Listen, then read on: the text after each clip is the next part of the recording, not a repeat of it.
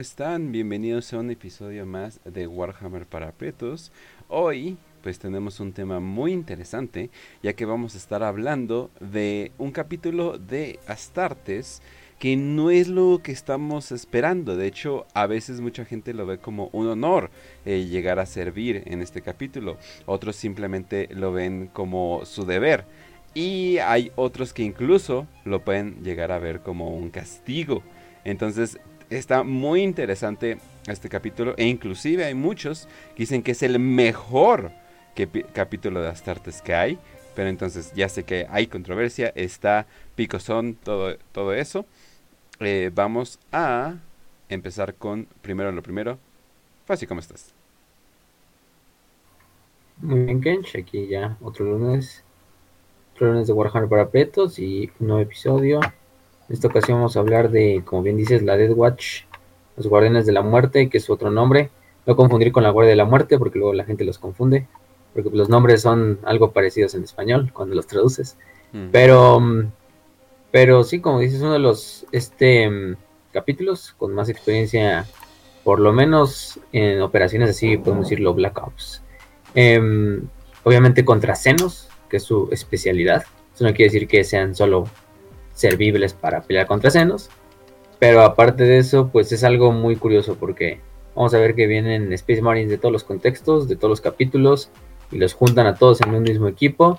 Y entonces hay problemas ahí de juntar un lobo espacial con un ángel oscuro, con un ultramarine, con no sé qué quieres, con un lamentador en un mismo equipo. Pues solo puede salir buena comedia, pueden salir buenos momentos, momentos épicos, momentos vergonzosos, pero pero siempre y cuando peleen por el imperio y peleen por, por la, la Ordocenos, que es lo importante. Y es lo más claro que vamos a ver. Así es, así es. Y también Raz, ¿cómo estás? Hola Kench, ¿cómo estás? ¿Cómo está la querida audiencia en este lunes de Warhammer para Prietos? Lunes de jueguito con el estudiante de intercambio, pero ahora todos somos el estudiante de intercambio. Hoy es lunes de pues, probablemente tengas que cazar un mono un mono espacial, pero que no te salga muy bien, que digamos. Eh, hoy es lunes de tener que hacer un programa muy bonito sobre la Death Watch, los guardianes de la muerte. Santo Dios, ¿por qué los españoles hacen tantos cambios de nombre? No sé por qué, pero qué bonito. Y pues bienvenidos todos a este lunes de Warhammer para Prietos con la Death Watch. Los ah. guardianes de la muerte, el brazo armado del Ordo Senos. Así es, así es. Y en la audiencia, por solamente con 6% de ventaja, con 56%, la gente dice que la Death Watch purga mejor que los Caballeros Grises. Entonces está muy, está muy pegadito. De hecho, hay, de hecho hay, hay paralelos eh, que, que, podríamos dar. De hecho, también por eso hablamos de ello eh, tan junto. Porque si no la gente podría decir, oye, pero pues no es exactamente lo mismo que este y que el otro. No. De hecho sí tienen bastante diferencia y una historia bastante diferente. Ahora, eh, la Death Watch, eh, que no sé, por alguna razón no lo puedo decir en español, eh, son, son probablemente uno de los capítulos que se empezaron a distinguir por nacer en estos, digamos que no es un capítulo eh, hecho y derecho, sino más bien fue hecho por necesidad, ¿no? Pero bueno, mientras arreglo mis audífonos fácil, explica cómo nació esta madre. Sí, bueno, su, historia va enlazada junto a la de la Inquisición. si lo vemos de una forma, pues podríamos considerarla una organización hermana de los Caballeros Grises y quizá incluso las hermanas de batalla, si le quieren ver de una forma un poco más, más bizarra. Pero pero bueno, lo, importante es que, como todas las organizaciones, bueno, primero hay que definir que la Death Watch está enlazada legalmente o sí, legalmente a la Ordocenos. Es la cámara militante de la Ordocenos, que es la segunda orden más poderosa de la Inquisición, la encargada de investigar todo lo relacionado con alienígenas, con sus filosofías, con sus artefactos, con sus este, guerras y todo lo que implique ser un alienígena en el, en el imperio de la humanidad, ¿no? Entonces la Death Watch, pues tiene este papel de ser una tarea, fuerza de tarea, eh, obviamente de, incursión, de destrucción, de senos, de recuperación de artefactos, pero su historia de hecho empieza en un momento en el cual el imperio estaba saliendo de otra crisis, que es la, la Guerra de la Bestia. Que la Guerra de la Bestia, para los que no la conozcan, pues es esta gran guerra que sucedió, creo que fue en el milenio 32, si no me falla el dato, que es justo un poco unos, unos milenios después de la, de la herejía de Horus. De hecho, si son atentos al lore y, saben atar los cabos, pues van a ver que incluso hay personajes de la herejía de Horus que para ese momento todavía siguen pues vivos eh, dentro de la guerra de la bestia. Bueno, además de Vulcan está este... Masacre. ¿Cómo se llama? Aparte de Masacre, pero este... Siempre se llama su nombre, creo que es Kirill, no. ¿Es Kirill Sinderman? Bueno, ahorita lo investigamos, él se queda como uno de los, él de hecho es uno de los fundadores de la Inquisición y él se queda como uno de los grandes señores de Terra luego. Pero, pero bueno, en esta guerra pues vimos que los orcos, para los que no conozcan la guerra, ahí están, hay toda una saga de novelas que habla de ella, que es la saga de la bestia. Em, la pueden leer, son 13 novelas. Eh, todavía no los subimos al canal de Warhammer Biblioteca, pero eventualmente lo vamos a hacer cuando ya estén todas como en español. para subirlas todas de un madrazo. Que bastante controversial, ¿eh? De hecho, muchos dicen que no las leas, o sea, que de plano no vale la pena. Sí. Pues que algunos dicen son buenas novelas, otros que no. Personalmente yo he leído las primeras dos. Y puedo decir que pues son agradables, son, como hemos dicho, son más palomeras que en realidad así. O sea, en realidad lo que vas a ir a ver ahí es ver madrazos entre orcos y entre el imperio. O sea, sí hay momentos épicos, como la intriga política entre las diferentes organizaciones, porque aparte de darse en la madre entre humanos y orcos, casi todas las novelas son darse entre la madre entre la Inquisición, entre el Asesinarum, entre el Adepto No, la parte más dolorosa es que ahí es cuando los puños imperiales están, pues, son, son, son bajados a casi nada como capítulo. Entonces, si, se ponen a leer, uno, muy recomendable es el de Yo Soy Masacre que ese relata muchísimo de cómo los puños imperiales uno a uno, casi como moscas contra una, una horda estúpidamente enorme de orcos, así que igual tiene como que buen drama, buena, buen, buen diálogo, hay buenos personajes como Masacre, entonces, sí, como que de repente tiene sus cosas buenas en la Guerra de la Bestia. Y además aparece Vulcan. Así que, ¿por qué no? ¿Por qué no leerías sobre la guerra de la bestia? Está Vulcan. Todo el mundo ama Vulcan. Y de, hecho, de hecho, ahí aprovechando para leerlo con lo que dices, pues es, ese tal masacre, que otros lo conocieron como Kurland, que se vuelve el primer... Bueno, se vuelve Chapter Master, se vuelve el señor del capítulo de, los puños imperiales cuando termina la guerra. Eh, también se vuelve el Lord Comandante del Imperio durante la guerra. O sea, casi casi estamos hablando de que tenía el mismo rango que tiene ahorita Gilliman. Porque el, el Imperio está en una crisis tan cabrona que incluso a este Kurland se le da ese título. De hecho, Kurland es el del, o masacre, como quieran decirle, es el de la idea de crear. Em, lo primero que se le viene a la idea es que pues, los, orcos toman por completo de sorpresa al imperio, la bestia y todos sus, guerreros, pues hacen un desmadre, casi llegan a amenazar Terra. Incluso los orcos ya estaban evolucionando, podemos decirlo, casi casi a Krorks. Un pedo así muy, muy, muy cabrón de los orcos. O sea, ni siquiera el imperio de Ulanor de la Gran Cruzada casi casi se le llegaba a, a los talones al de la bestia. De hecho, la bestia toma como Ulanor como su nueva planeta capital, ¿no? Como en honor al, al imperio de Ulanor antiguo y todo eso. Ya vemos que los orcos tienen ese desmadre esotérico y con, con Ulanor y ah, Ulanor, nuestra tierra como prometida, casi casi. Eh, entonces lo queda, ¿no? Pero Kurlan le da la idea a los estos altos señores de Terra que lo que necesitan son pequeños grupos de tarea, kill teams, si se van a llamar a posteridad. Estos kill teams que sean de Astartes, pero de Astartes altamente especializados, de Astartes ya veteranos, como tal, no, no, podemos ser equipos de, de, Space Marines nuevos ni nada, porque aquí son tareas en las cuales de verdad son casi suicidas. Tienes que traer lo mejor de lo mejor, ya de por sí los Space Marines son lo mejor de lo mejor pero tienes que extraer lo mejor de los Space Marines, ¿no? Incluso ahí se dice, ¿no? O sea, si dice, si dice, si uno de cada mil personas humanas puede ser un Astartes, pues digamos, uno de cada cien Astartes puede pertenecer a la Death Watch. Así de especializada y de, y de honorable servir en la Death Watch. Oh. Entonces dice, pues vamos a crear estos, estos tipos de, de, reclutas Y además de que había un problema, pues estaba la guerra. En ese momento no era como de, ay, vamos a crear otro capítulo, vamos a crear un capítulo solo para, para que combatan contra los orcos. No dijo, pues agarren Space Marines de los que haya, no importa de qué capítulo sean, y vamos a juntarlos a todos, a esos veteranos, en un solo kill team, en un solo grupo de, tarea, ¿no? En una sola fuerza de tarea. Y entonces dicen, vamos a juntarlos y independientemente de que sean de capítulos tan discordantes, tráete lobos espaciales, ultramarines, puños imperiales, templarios negros, lo que tú quieras. Mételos en esos grupos. Nada puede salir. Y de ahí vamos a ver cómo. nada puede salir. Lo que puede pasar. Sí, no, y, pues por eso muchos, al principio muchos, no solo Astartes, sino también los propios altos nacionales de Terra se le dijeron a Kulana, oye, no mames, como, ¿cómo se atrae esos cabrones que ni siquiera, se, que se odian? Porque hay capítulos que se odian a muerte casi casi. Por ejemplo, hay un, buen ejemplo. Ángeles Oscuros con... Ángeles Oscuros, Lobos Espaciales.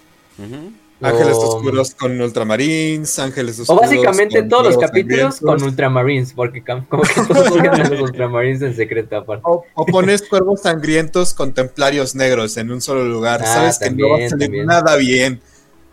Pero pues. No, yo diría que también los, eh, los lobos espaciales como que no se llevan bien con nadie, ¿no? Es como que, ah, porque estos güeyes no se orinan en los árboles para marcar territorio, ¿no? Es como que pedo con ellos, ¿no? No, y aparte, y aparte ahí está cagado porque, porque, porque no solo eso de los lobos espaciales. Bueno, al rato lo vamos, mejor lo dejo más al rato. Al rato lo vamos a tocar cuando hablemos un poco de las rivalidades, porque hay unas rivalidades que sí están así hasta como legendarias dentro de la DWH, así de la más conocida es Ángeles Oscuros y Lobos Espaciales, pero hay otras que cabe la pena nombrar, ¿no? Pero mejor las nombramos un poquito más, más adelante. Entonces sí, se viene este desmadre y al principio pues los señores altos, los, altos señores de tierra dicen, ay, ¿cómo vas a traer esos güeyes? O sea, ¿cómo los vas a poner en un mismo grupo? Em, obviamente por las circunstancias desesperadas del imperio, eh, después de que una misión de la Death Watch sale muy bien, en la cual destruyen una Attack Moon, que es una de estas lunas de, ataque de los orcos, que es una pinche estación casi espacial, los orcos. Eh, se llega así como, oye, pues, o sea, sí dieron resultados, o sea, está, está, está medio, sí sirve la idea, ¿no? Si se, si se logra hacer que estos Space Marines trabajen en grupo, pues vas a tener una pinche tarea, fuerza de tarea que poco o nadie la va a poder detener, ¿no? ¿Alguna vez han tenido estos trabajos en equipo que solamente, que hay como cinco provincianos y solamente un chilango, güey? Y que los trabajos de equipo, si se, si se llegan a organizar de una manera buena, funcionan, pero si no se la pasan solamente en la fiesta, a mí me ha pasado, güey. Y justamente es uno de esos casos donde si los pones a trabajar y llegan a tener una armonía bien, por alguna extraña razón, el regiomontano con el sonorense y el chiapaneco trabajan bien. Pero si no, si no, todos están peleando. ¿Quién tiene la mejor carne asada? ¿Quién tiene la mejor este, cerveza? ¿Quién tiene...? Entonces es casi lo mismo, güey, aquí. La Death Watch es un equipo de trabajo de universidad que si no lo manejas bien se quedan en la peda. Ándale. sí, exactamente. Y, pues ahí se viene todo el pedo disciplinario que pues la Death Watch lo sabe mantener. Y, obviamente la tarea es temporal de cada Astartes, no es como que toda su vida vayan a servir en la Death Watch. Aunque hay unos que sí deciden y yo me quedo en la Watch, chingue su madre, ni quiero, no quiero ni regresar. O hay unos que incluso se van así como tipo excusa de, ay, ya no quiero estar con los pendejos de mi capítulo, mejor me voy a la Death Watch y me quedo, ¿no?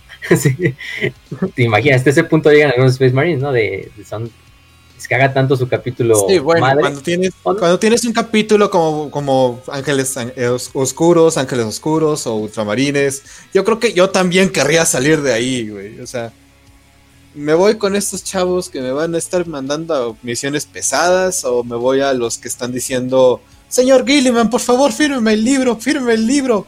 Pues yo creo que me voy a ir con la Death Piensan. Y bueno, para, para terminar y para hacerlo no tan largo, pues después de que viene la segunda invasión en la cual se intenta asesinar a la bestia, Kurland llega a un acuerdo con lo que es el representativo inquisitorial, pues, el, líder de facto de la Inquisición. En ese tiempo era Margaret Winant. Y le dice, pues vamos a hacer este, este, este como contrato, bueno, vamos a como un contrato, vamos a ponerlo así, en el cual se, se le permite a la Death Watch existir para empezar, porque pues, ya vieron que si es una, tarea, una fuerza de tarea que sirve, que nos va a servir a futuro, Pero, ¿qué tal si se las dejamos a su mando, no? Y entonces se le deja al mando a la Ordocenos, en ese tiempo pues apenas estaba siendo creada. De hecho, la Ordocenos es apenas creada durante la Guerra de la Bestia. La Ordo Malius y la Ordo Cenos son las dos primeras órdenes. La Ordo Hereticus van a pasar unos cuantos siglos para que ya formalmente se cree como su propia orden, pero estas dos ya existían. Entonces dicen, pues ya, ya tenemos ahí a, los, a la Ordo Malius con los cabellos grises, que pues, no todos sabían de la existencia de los cabellos grises, pero por lo menos los altos mandos ya sabían. Entonces, ¿qué tal si le damos esta orden? De por sí esta orden ya fue creada para crear, para matar orcos alienígenas, pues hay que incluírsela a la Ordo Cenos. Y la Ordo Cenos se la queda como su, su cámara militante, como sus soldados, em, como su fuerza de tarea. Em, y también se le da el primer mando al primer, vamos a ponerlo así como señor del capítulo de la Death Watch, que es, el, el, título es comandante de la Watch Commander o comandante de la, de la guardia, es el, lo podemos que decir, que es este Asger Warfist, que es un, es un Space Marine procedente de los lobos espaciales, de hecho, lo cagado que el, el primer señor del capítulo es de los lobos espaciales y él se vuelve el primer eh, señor del capítulo de la Death Watch, ¿no? Em, pasan unos años, también hay unos cuantos rumores de que los propios Ordo nos llevó a cabo un conclave llamado el, el conclave apócrifo de, de Orphid 4, en el cual dijeron vamos a hacer una estrategia donde hagamos em, para combatir a todos los senos de una forma em, precisa, sin la necesidad de estar trayendo así la máxima cantidad de tropas, que sí, obviamente las van a necesitar, pero de una forma en la cual podemos ser... También las, las, las, operaciones sean un poco más secretas, en ese sentido, pues, la Ordocenos y la Inquisición siempre se maneja bajo ese velo. Entonces, ¿qué mejor que hacer estos pequeños grupos? Y de hecho, la Dead Watch no es una fuerza de tarea tan grande como otros capítulos. Em, pero sí, esos son de los dos orígenes que se, que se dicen acerca de la, de la de la como tal de esta creación de la Death Watch. Y de hecho, el conclave se supone que se entrevistó y invitó a muchos eh, señores del capítulo de, de la Adeptus Astartes, de diferentes capítulos, Ultramarines, Ángeles los que ustedes digan, ¿no? Tampoco se nos especifican cuáles, ¿no? Pero mm, em, finalmente los, estos señores del capítulo dieron un, juramento en el cual dijeron, vamos a formar, accedemos a formar este nuevo capítulo a partir de nuestros propios hermanos de batalla. Y pues se le va a nombrar como la Death Watch. Entonces son estos dos tipos de orígenes, quizá el, obviamente el más conocido y el, y el oficial, por así decirlo, sería el de Kurland, el que él mismo los mandó a fundar durante la Guerra de la Bestia. Y el otro origen pues se queda casi casi como una, como una leyenda urbana, ¿no? Ya sabemos que y incluso eso lo podemos todavía poner como en, tela de juicio, ¿no? Porque no sabemos si en realidad sí pasó lo que sucedió en las novelas de, la Guerra de la Bestia, porque ya sabemos cómo está escrito Warhammer, ¿no? O sea, te lo escriben desde una perspectiva de un güey que vive, no en el 1941 y está leyendo leyendas de hace 8000 años, como la Guerra de la Bestia. Entonces, pues ahí está el, problema de, pues a veces no sabemos si, si, esta es la historia oficial o esta es la, que sí sucedió, pero bueno, para fines prácticos podemos quedar así, que fue fundada en la Guerra de la Bestia. En eso, en eso coinciden las dos, teorías. Eh, a partir de ahí, pues las, la, la Watch ha servido como la, la cámara militante de los Ordocenos durante todos los siglos posteriores y milenios. Desde, bueno, vamos a hablar un poquito más al rato de, algunos de los eventos notables y de sus campañas. Pero, o sea, fácilmente, fácilmente su, su este, su, todo su registro de, operaciones se compara al de cualquier otro capítulo, Astartes, incluso superando a muchos otros. Em, incluso a los caballeros grises yo creo que les, superan en, experiencia militar y en operaciones, porque los caballeros son un poco más, o sea, más especializados, ¿no? Porque al final de cuentas los demonios, aunque sí son un problema bastante importante, tienden a tener menos incursiones que los senos, ¿no? Porque en los senos no nada más nos referimos a orcos, nos referimos a necrones, a eldars, a tiránidos, y juntas todas sus incursiones, juntas todas sus eh, campañas militares de estas facciones, y ya tienes bastante, bastante rango para que la Death abarque, ¿no? Sí. Solamente piensa en esos este, senos que estaban en la serie de Eisenhorn, en el primer libro. Con eso ya tienes bastantitos problemas Los para. Saruti. Ajá. Exactamente. Que de hecho. pues. pues está cabrón, porque sí es como. Se, so- se sobreponen las dos tareas, ¿no? Porque. Y es que ese es el pedo, ¿no? De los, los senos que están aliados con el caos, o de civilizaciones senos que adoran al caos, pues ahí sí está como jodido. O sea, primero tendría que ir la Death Watch a, purgar a los aliens. Y de ahí si hay una incursión demoníaca, pues ya entra los caballeros grises y la ordomalios. Aunque bueno, no se crean que nada más la gente que sea nueva, no crean que nada más la Death Watch dice, ay no, si no hay aliens no voy y no peleo. O sea, sí, pero no. Porque digamos, están peleando, como ya dijimos, con los caballeros grises. Pues a lo mejor están peleando contra orcos, ¿no? Un pedo así, en una batalla. Y de repente hay una incursión demoníaca. Ni modo que los, la Death Watch va a decir, ah, nosotros no, contra esos güeyes no, porque pues, no son aliens. No, igual se meten a los madrazos, de hecho, si se fijan, hay bastante artwork oficial de los de la Death Watch luchando contra Marines del Caos, más que contra Xenos. Eso me sorprendí cuando lo estaba buscando para el- para el programa. Hay bastantes ahí luchando contra, contra más que nada Marines del Caos, ¿no? Pero, pero sí, o sea, en esta parte, pues, recordemos que la, la Death Watch no es este. De hecho, en la novela de Eisenhorn es un buen ejemplo. En la novela de Eisenhorn van los güeyes y apoyan la, in- la invasión de estos planetas de los Saru- Saruti, creo que se llamaban los aliens, si no mal recuerdo. Aparte de que apoyan durante la- el, exter- el exterminio de estos eh, extraterrestres, también participan ya dentro de la batalla, incluso combaten contra los propios Space Marines del caos y, y los defensores del caos que estaban en el planeta. Entonces sí, es, un- es un- es una cosa muy, muy rara. Ya sabemos que el imperio siempre es un, un, lugar donde la autoridad siempre se, se solapa con la autoridad de otros y es lo que ocasiona también sus pequeñas guerras internas. Bueno, pequeñas sería muy humilde, ¿no? Porque hay Madrazos no faltan en el milenio 41. Sí, si, no, si, no, si no consigues madrazos con los aliens o con los demonios, los vas a conseguir con otros imperiales. Entonces, pues ahí sí, ahí sí está, ahí está claro. ¿A poco pero no sí, estamos sí, haciendo el programa de los, de los coros sangrientos? No sabía. los cuervos sangrientos, no, es que hay bastantes historias. Si, si vieran nada más. Y, y eso que no contamos las, las pinches, este, como luchas intestinas ahí entre inquisidores, entre y todo ese desmadre, ¿no? Sí. Vean, por ejemplo, bueno, a lo mejor lo mencionamos al final, para, para decirlo así. Ujú. Pero sobre lo de Hammer and Walter, ¿no? El Ah, ya. episodio, que, Ujú. O sea, ese pinche episodio básicamente te muestra eso. Em, pero bueno. Eso sería en cuanto a la historia. Actualmente la Es Death el Watch, mejor pues, la- la, episodio, zona, pero bueno. yo creo, Luego mencionamos eso. aunque también, bueno, sí, la mejor al final, para, para dejarle y no, y no perder el hilo. Ajá. Pero por lo menos ahorita la, la campaña más importante de la Death Watch actualmente en el milenio 42 es principalmente la guerra en el Nexus Paraya contra los Necrones, más que nada. También podemos decir que la, la guerra en Sanctus Ridge, en Jericho, em, que aunque está como en un como en, un, en una pausa, pues también ahí la Death Watch pues está a tope porque ahí hay incursiones en los de a madres, además de que también hay caos, entonces eh, ahí sí está medio, medio desmadroso el pedo, ¿no? Pero son yo creo las dos más recientes, ¿no? La guerra en el Nexus Paraya, pues la más conocida hasta ahorita.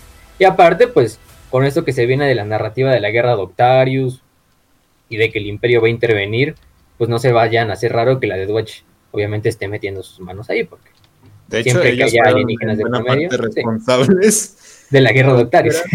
Sí, así que, bueno, bien hecho, Sí, Inquisidor Creepman. al final, al final recordemos que pues quién era el inquisidor que ocasiona esa guerra y de qué orden era. Obviamente tiene que tener a su mando unos cuantos miembros de la Death Watch. Eh, si han visto la animación de Lifas de Behemoth, pues ahí está, pinche. Ah, sí. Todos los, todos los protagonistas, además de Creepman, son los Marines de la Death Watch. Este, pero, pero es otra historia. Vean la animación de Lifas, es muy buena eh, de los de TTS, aunque ya no vayan a subir nada, pero es para recordar. están, Ahí están, ahí están todos. Pero ahí están, ahí se van a permanecer todavía. Y bueno, todavía van a ser material para buenos memes.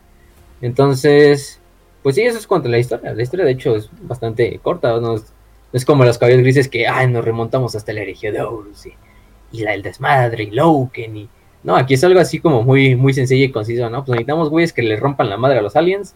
Ujú. Tráete a los de los capítulos más, eh, este, que no tengan nada que ver y los metemos en uno solo, ¿no? Y de ahí Como dato pues, curioso, este- hay, esta quimera. como dato curioso, hay algunos capítulos astartes que, que piensan, que opinan muy mal de la, de la Inquisición. Tipo Ultramarines, Templarios Negros, este, inclusive, inclusive creo que por ahí los salamandras, porque obviamente la Inquisición creo que su mayor actividad son crímenes de guerra y a los salamandras pues les gusta cuidar a, las, a los ciudadanos del imperio, entonces hay, hay capítulos astartes que se meten solamente a la Death Watch para rellenar, pero aún así lo ven como un super honor. O sea, por ejemplo, los ultramarines que tienen a Ventris, que hasta lo hacen capitán en su regreso y, ah, Dios, estuvo en la Death Watch, sobrevivió a quién sabe cuántas incursiones senos, ¿no? O, eh, entonces ahí, pero piensan muy mal, de, muy negativamente de la Inquisición y sobre todo de, de los que más se dedican a hacer genocidios, como pues la Ordocenos. En serio, Aunque la yo creo que yo creo que eso ayuda un poquito, ¿no? Que sea también de la Ordo Senos. Porque, o sea, yo creo que siempre ha sido como más difícil para un Space Marine compaginar con la agenda de la Ordo Hereticus o de la Malius. Oh, porque sí, ahí siempre sí. por- ahí siempre está de por medio, ah, no, estos güeyes están corruptos, hay que matarlos, aunque sean totalmente inocentes y no haya ningún rastro de corrupción, ¿no? Eh, todavía la Ordo Senos, pues tú puedes decir, ah, pues esos, esos güeyes llevan la misma agenda. Hasta el más humilde, hasta el más noble ultramarín odia a los senos a más no poder. Entonces, yo creo que hay un poco más de suelo común en el cual pueden compaginar. Ah, es la Ordo Senos, a los- no están tan locos como los del Ordo Malius a veces. Pues, Definitivamente a- el ultramarín odiaría a todos los senos. No es como que tengan un, un mitad seno, un mitad humano en su capítulo. No creo que vaya a pasar eso, Sí, ¿verdad? No, no creo, la verdad. No. ¿Verdad? Por- sí. Por suerte, por suerte Games Workshop no se atrevería a escribir algo así, ¿no? Pero definitivamente, definitivamente. pero sí. Pero bueno, o sea, en ese sentido yo creo que eso ayuda bastante. Em, por otra parte, em, para hablar ya un poquito más que nada de, su organización, de cómo está organizado todo este desmadre de la, de la Death Watch. Porque sí, organizar estos pequeños grupos es bastante difícil, porque al final del día, si lo comparas con cualquier otro capítulo de Astartes, pues es una organización un poco más concreta, no hay tanto pedo así de decir, pues eh, todos, los, todos estos soldados van a regir bajo esta estructura y estas tradiciones, pero en la de Watch es otra historia, o sea, tienes que manejar pequeños grupos eh, de tarea, aparte en, lugares muy dispersos, que son las estas fortalezas de la guardia, o las Watch Fortresses, y las estaciones de la, de la guardia, eh, que están totalmente desperdigadas a lo largo de la galaxia, ¿no? En las zonas donde, pues, los vamos a ponerlo como los hotspots, ¿no? Donde a lo mejor hay más posibilidad de que, de que haya incursiones senos, de que haya imperios senos, de que, sabes, de que hay una zona de guerra importante en la cual los senos están de promedio. Como vamos a ver, hay unas cuantas, de hecho, unas cuantas por ahí, este, estaciones de, de, la guardia, que son bastante famosas porque están en zonas específicas y en zonas bastante, bastante interesantes, como en Octarius, como en Jericho Ridge, eh, como en este, el Golfo de Damocles, ahí en las fronteras del Tau. Entonces sí, eso es una organización que cambia mucho a diferencia de los demás Astartes, pero que es igualmente, eh, eh, se rige básicamente también por el, el, Codex Astartes, por lo menos en los rangos y en ese tipo de cosas, ¿no? Sí es muy diferente, pero, pero bueno. Pero lo primero que hay que decir es que la Death Watch, pues, está dispersa por toda la galaxia, organizada en estas que son estaciones, eh, que son, la vamos a decir como la jurisdicción pequeña, que están a su vez subordinadas a una fortaleza de la guardia o una Watch Fortress. Pues la Watch Fortress sí son este, estas fortalezas, estas estaciones espaciales que custodian básicamente sectores enteros, pedazos de, del imperio que son importantes o que están en constante contacto con civilizaciones senos eh, o con incursiones senos. Y en este sentido, pues la, de hecho la más famosa eh, es la de Talasa Prime. Esa es la, la, estación más grande de todas y también la, digo, la fortaleza más grande de todas y la, pues la más famosa también. Eh, aparte las estaciones sirven ya como más como un tipo de de oficinas de la Death Watch un poco más locales, ¿no? Pusieron algunos sistemas, em, quizá algunos, algunos sectores o, rutas de, de, navegación que son importantes para el imperio. Y obviamente al final del día están subordinadas a lo que diga la Ordocenos. Entonces, siempre un inquisidor de la Ordocenos es en realidad el que comanda un grupo de, de tarea de la Death Watch, un kill team. Eh, es común, de hecho, ver a los de la Death Watch acompañando como séquito a algunos inquisidores. En ocasiones donde no hay un inquisidor, pues los propios, la propia Death Watch pues tiene su estructura de mando en la cual eh, los propios sargentos y los comandantes eh, rigen a sus, grupos de batalla y los lideran durante la batalla, ¿no? A falta de inquisidores, pero por lo general aquí sí debe. Y aquí no es de que a un inquisidor de la Ordo Malius me puede comandar como yo ser de la de Watch, ¿no? Aquí es, es de la Ordo Senos o no me da órdenes. Y es pasa lo mismo con los caballeros grises. No puede llegar un inquisidor de la Ordo Senos y, ah, ustedes caballeros grises vengan y sírvanme. No, pues tú no tienes jurisdicción sobre nosotros, güey, ¿no? Tú eres el Ordo Senos. Nosotros pertenecemos y, solo les respondemos al Ordo Malius. Sí, tenemos están los inquisidores como Eisenhorn que son básicamente de todos lados. sí, que ese güey Sí, pues anda en todos lados, siempre anda metiendo sus narices en todos lados. Em, pero sí, o sea, es que también hay a, veces ese como, ese como trabajo así de, ah, pues no hay pedo, tenemos agendas juntas y vamos a ayudarte, Inquisidor, aunque en realidad no estamos obligados a hacerlo, ¿no? O sea, porque tú no eres de nuestra orden o de, en realidad no perteneces a la estructura de mando de la Death Watch. Y entonces en cada estación de, de la guardia, eh, Aparte de que es una base de, una base de comunicación, es una estación de comando, una fortaleza en sí, eh, también es una zona de entrenamiento para pues, los soldados de la Death Watch. Estas son, em, acomodan lo que son bastante kill teams en una sola. Aparte tiene sus propias astrópatas, navegadores, flotas. Bibliotecarios, capellanes. capellanes, incluso podemos decir casi casi todo lo que sea para que los Space Marines de la estación vivan de una manera cómoda, por lo menos en lo, cuando no están en operaciones, ¿no? O sea, básicamente un, unas barracas, pero a nivel lunar, ¿no? Porque algunas estaciones llegan al tamaño de pequeñas lunas y cosas de ese estilo, ¿no? Em, mientras que las estaciones, pues sí son más de avanzadilla, ¿no? Como una, una, una, estación de, de, avanzadilla. Por ejemplo, aquí tenemos el, aquí tengo el ejemplo de la estación de la fortaleza de, de la guardia de Talasa Prime, que es la más importante, eh, está comandada por el comandante de la, de la, guardia o del Watch Commander, que es el, líder de cada de esta estación, o el que está al mando. Por ejemplo, en este caso de Talasa Prime, su líder actual es Mordelai de los Puños Imperiales.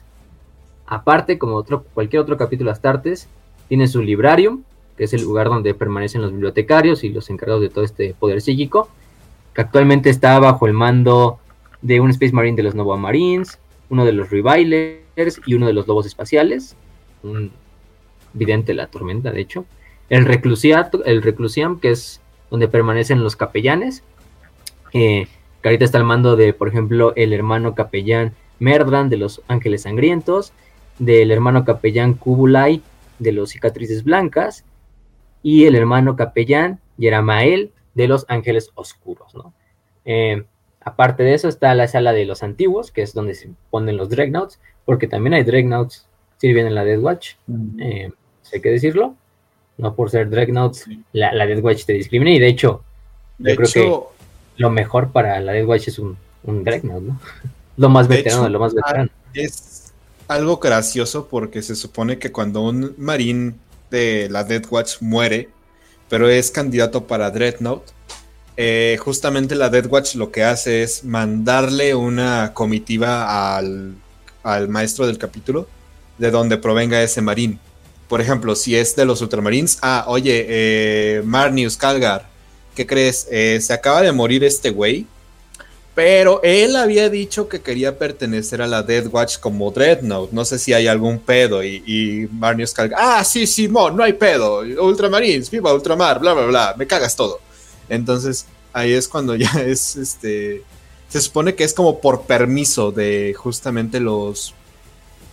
los maestros del capítulo de, de los capítulos originarios de, de los marines espaciales, pero hay veces que dicen, no, yo lo quiero como Dreadnought de acá, porque yo me llevaba muy chido con él cuando él estaba entrenando, porque nos llevábamos chido cuando íbamos a la escuelita, o cosas así, ¿no? Entonces, depende muchísimo de quién será el maestro del capítulo y cómo está organizado y qué tanta relación tengan con la Death Watch.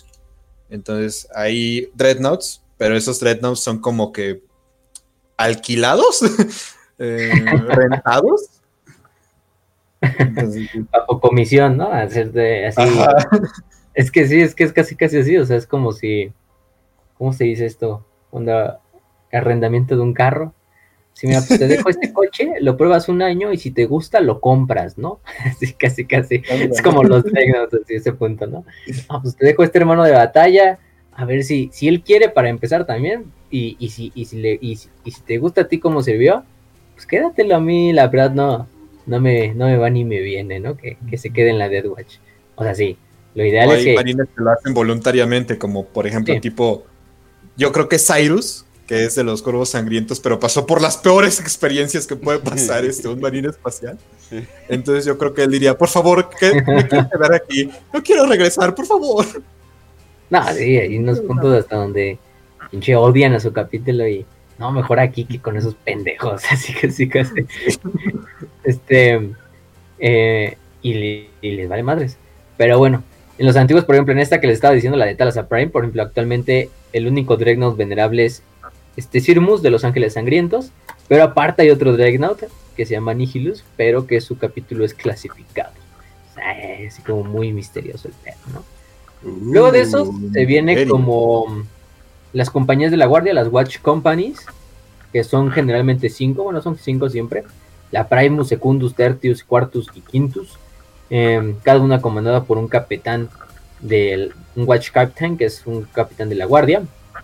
Estos capitanes pues, tienen el mismo rango básicamente de un capitán de cualquier otro capítulo Space Marine, ¿no? Y a su vez estas compañías de la guardia se, eh, ya se subdividen en lo que son kill teams. Ya podemos decir como los grupos de tarea como tal de la de, de, la de la Dead Watch.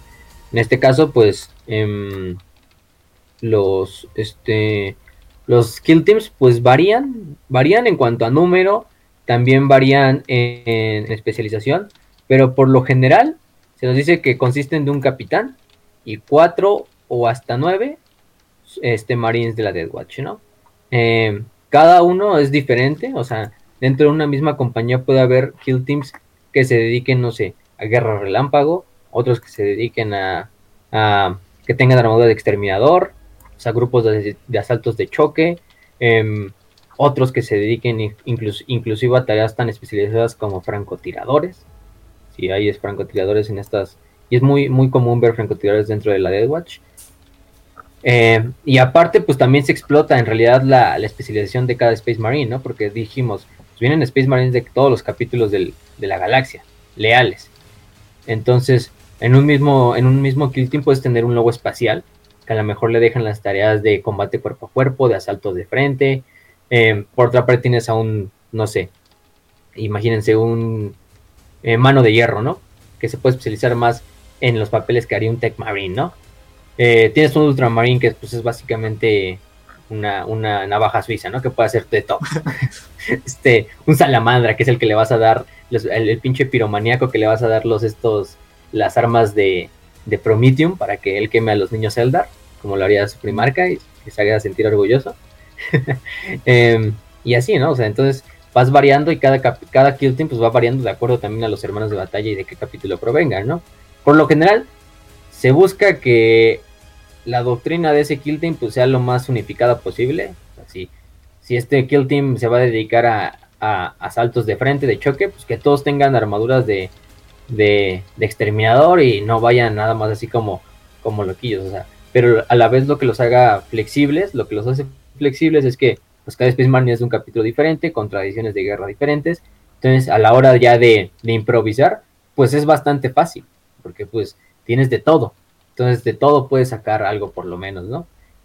Em, por ejemplo, en este, en este ejemplo que le estamos diciendo de Talasa Prime, Por ejemplo, la primera compañía, la primer, el primer kill team está liderado por un capitán de los Ultramarines, eh, el siguiente por uno de los eh, Sergeant Priam de este capítulo si no lo conozco, de los este de los pretores de Orfeus, otro por las manos de hierro, guardia del cuervo, este las guadañas del emperador, lobos espaciales, salamandras, los estos Bracing Claws, eh, los, los, los Howling Griffons, que son los estos eh, grifos aullantes. Entonces tienes para escoger bastante. Y tienes, eh, es lo bonito porque también siempre que ves estos capítulos y estos kill teams de la Death Watch, pues yo creo que siempre lo, lo, lo, más épico de esto es ver a todos los Space Marines formados, pero cada uno con su propia hombrera eh, de diferente capítulo y, y, llevando tareas tan, tan interesantes. Y aparte es también este choque cultural que tienen los Space Marines, ¿no?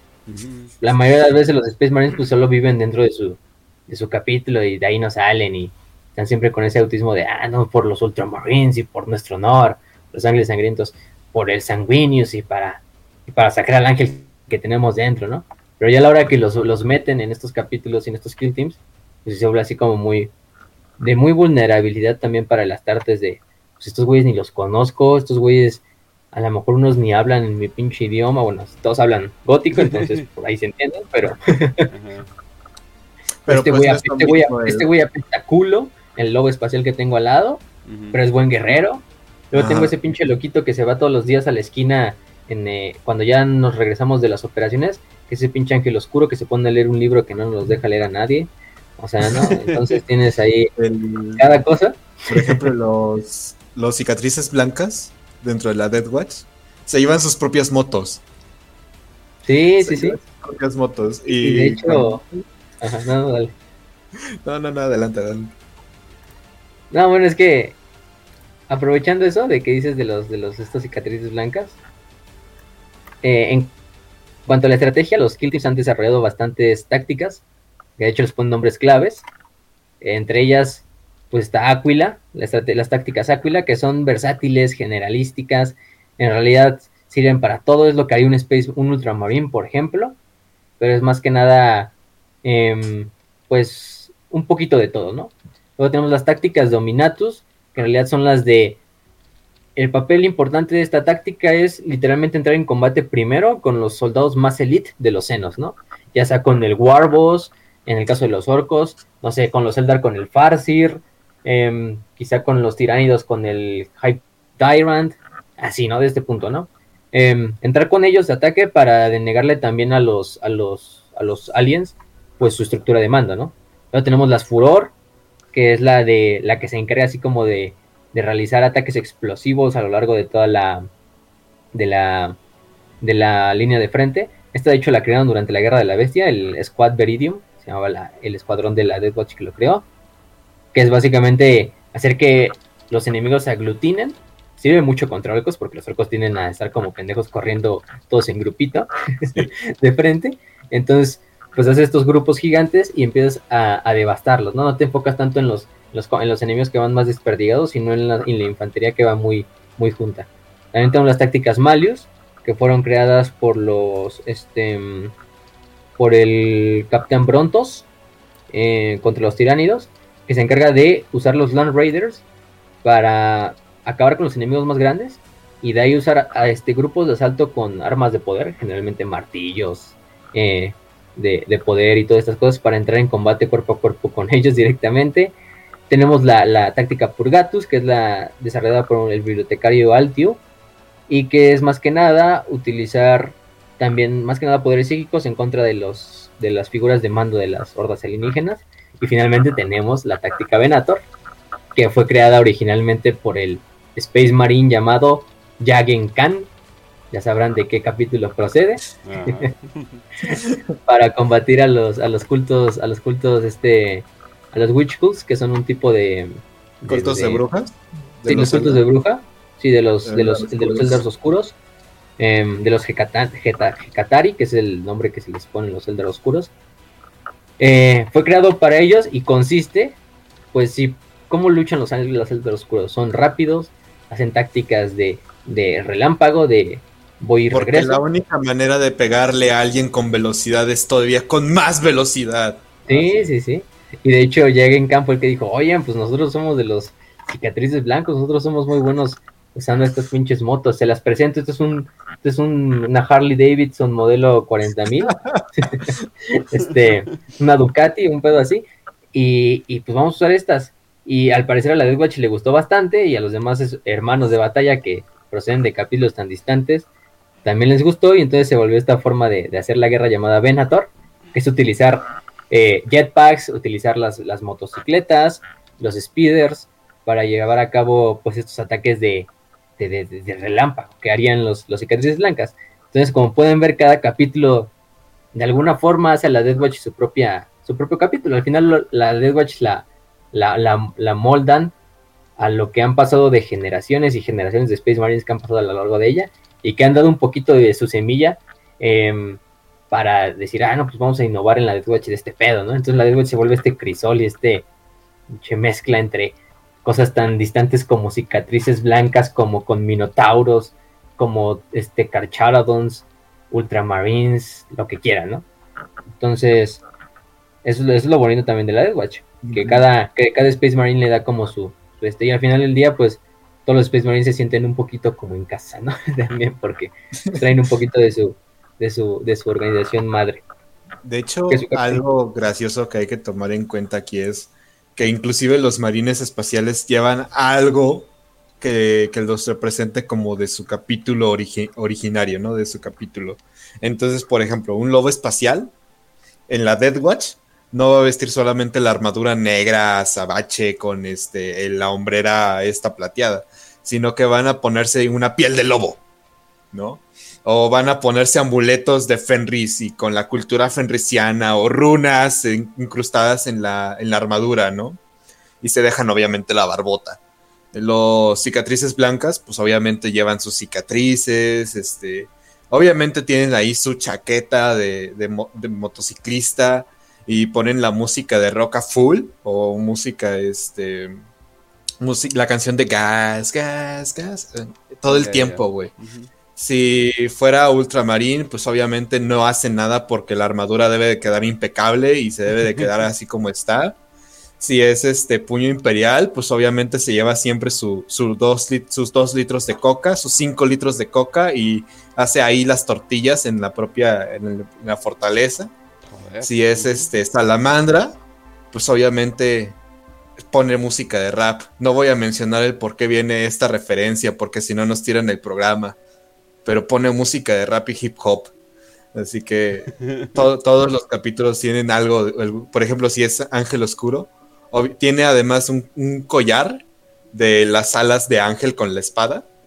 Pero además de eso, se pone a rezar y dice: Viva, viva, viva el emperador, viva, viva el león. Emperador Rey. Viva el emperador rey, viva el león. Y no, Viva no y la ley. Ajá. Si es este, si es por ejemplo de los cuervos, de los cuervos sangrientos, se pone a hacer magia y empieza a robar cosas justamente la Death Watch para llevárselas de vuelta a los cuervos sangrientos porque puede ser muy que, importante. Que al final del día, que al final de ya cuando ah, ya, ya acabé mi servicio en la Death Watch, ya todos se despiden, así como, ah, no, pues ya me regreso, ¿no? Ya me regreso a mi planeta y todo el Mm. desmadre.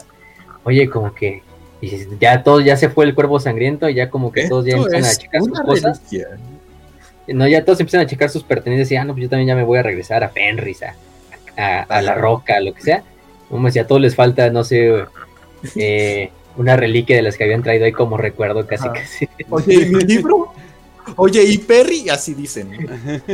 Y, y- y de repente el cuervo sangriento se lleva el, el libro ese de secretos de los caídos de los ángeles oscuros. Sí, Valió madres. Oh, no. No, bueno, Sí. sí. Pero, pero, pero, pero, bueno, sí. En este Ah. sentido, pues, la Death Watch. Por ejemplo, me acuerdo de los puños imperiales, por lo general siempre llevan el casco este de la armadura de hierro. El Mark, creo que es el Mark 3, Mark 4, uno de esos dos.